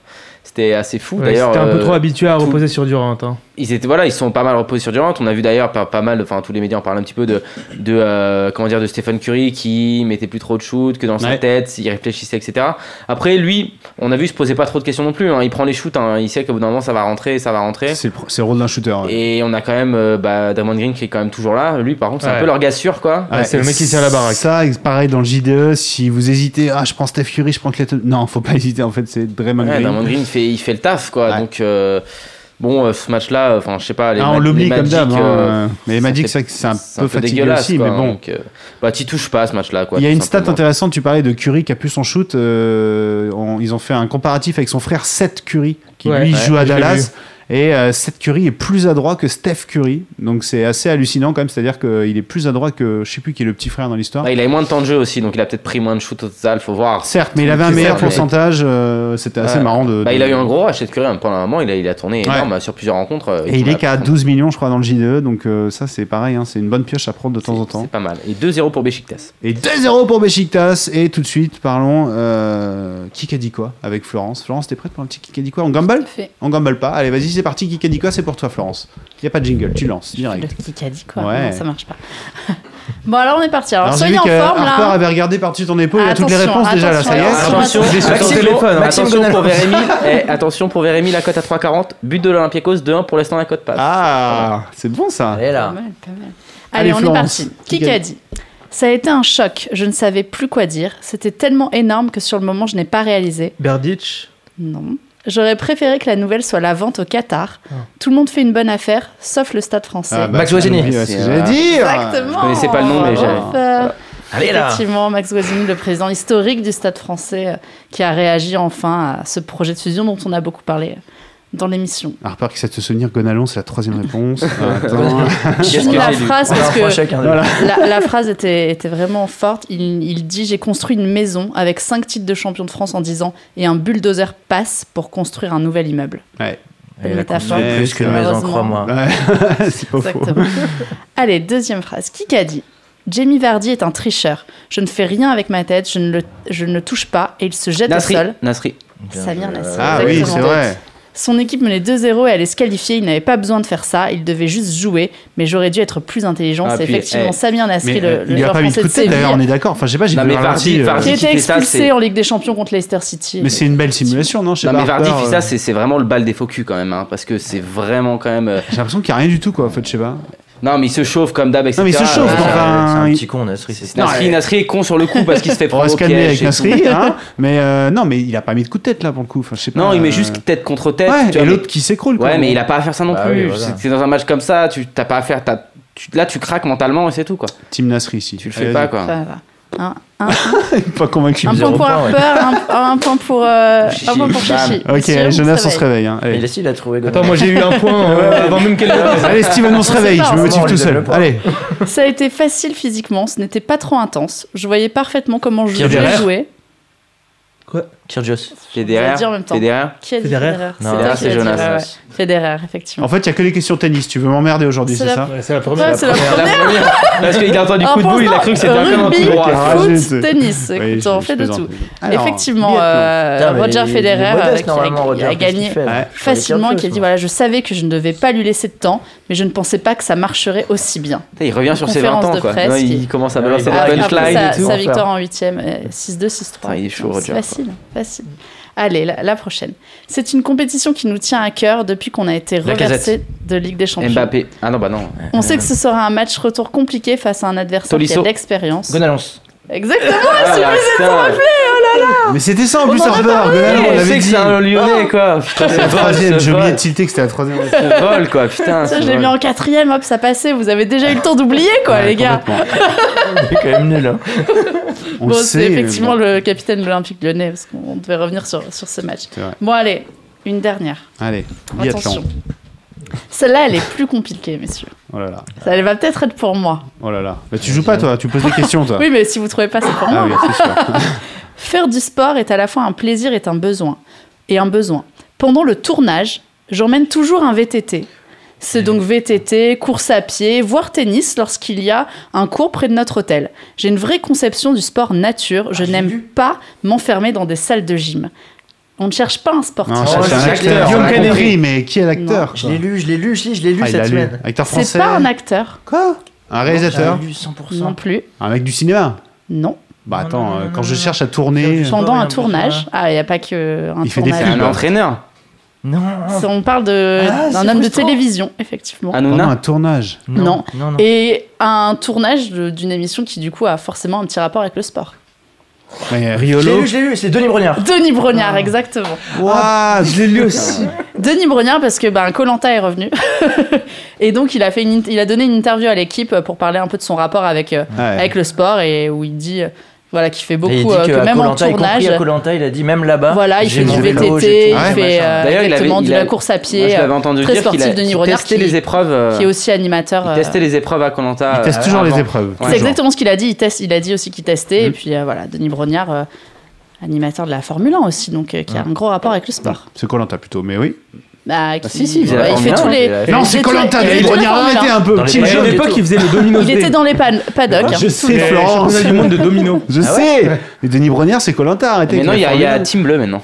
1. Ouais, Team Bleu, c'est vrai. Mais Bon, Harper, euh, vous a largement terrible. dominé sur ce qu'il a dit. Ouais, Quoi. Faut bah, pas qu'il revienne euh, trop souvent, sinon. On euh, laisse toujours à l'invité. Exactement, merci. C'est la politesse. politesse. Voilà. Bon, bah, la grosse cote, c'est parti. On va gamble un petit peu. Chichi, une grosse cote pour cette semaine. Ben moi je reste euh, sur l'Argentine, donc euh, bah, j'ai dit le petit 1-0 là de, de à- contre Rosario Central à 6, euh, 6-25. Ah, il est pas mal celui-là. Il est validé. Jonas. Moi, j'ai décidé de me chauffer et de vous mettre une bonne grosse côte des familles. là. Allez, vas-y. Euh, vous avez peut-être notre âge. J'ai décidé de prendre Washington qui gagne la NBA à 30. bah, c'est bien. Wow. Merci pour ton argent. Voilà, c'est gentil. Non, mais t'es fou. Je te fais du 35. Je te fais du 50 si tu veux. Ok, ou alors, en tout cas, Washington qui gagne la conférence Est à 10. Ça, c'est un Déjà, peu mieux déjà. chose, parce mais que l'autre, j'y crois pas. L'autre, j'y crois pas. Ouais, mais je me suis dit, quitte à, quitte à être fou, autant y aller à fond. En fait, on aurait pu mettre Boston, mais j'ai vu que Isaiah Thomas était Je blessé. crois plus aussi. à Washington qu'à Boston, en tout cas. Bah, Ah, en si, fait, Washington revient blessé. très très fort hein, depuis le Parce début que, de en fait, la c'est le 17, match- euh, Isaiah Thomas, c'est C'est leur match. Ah. C'est leur match fa- face à Cleveland qui me fait dire ça, alors qu'ils l'ont perdu, hein, mais. euh, Ouais, non, Isaiah Thomas, c'est le genou. Donc, euh, donc, ouais, bah, très bon, Florence? Euh, alors, moi, celle qui m'a tenté le plus, c'est l'AS Rome contre Lyon. Et c'est le 1-0 de À 13. pour Rome qui oui. est à 14,50. Ah, j'ai vu à 13,50. 14,50. Ah, il est beau, il est Waouh. beau. Est beau. 1-0 pour Rome. T'as une idée de grosse Ouais, cote, toi, comme ça Pour faire chier Jonas, euh, Thiem vainqueur d'Indian Wells à 9. Très bon, ça. Ah, Allez, c'est validé, on prend tout ce ça. sera Roger.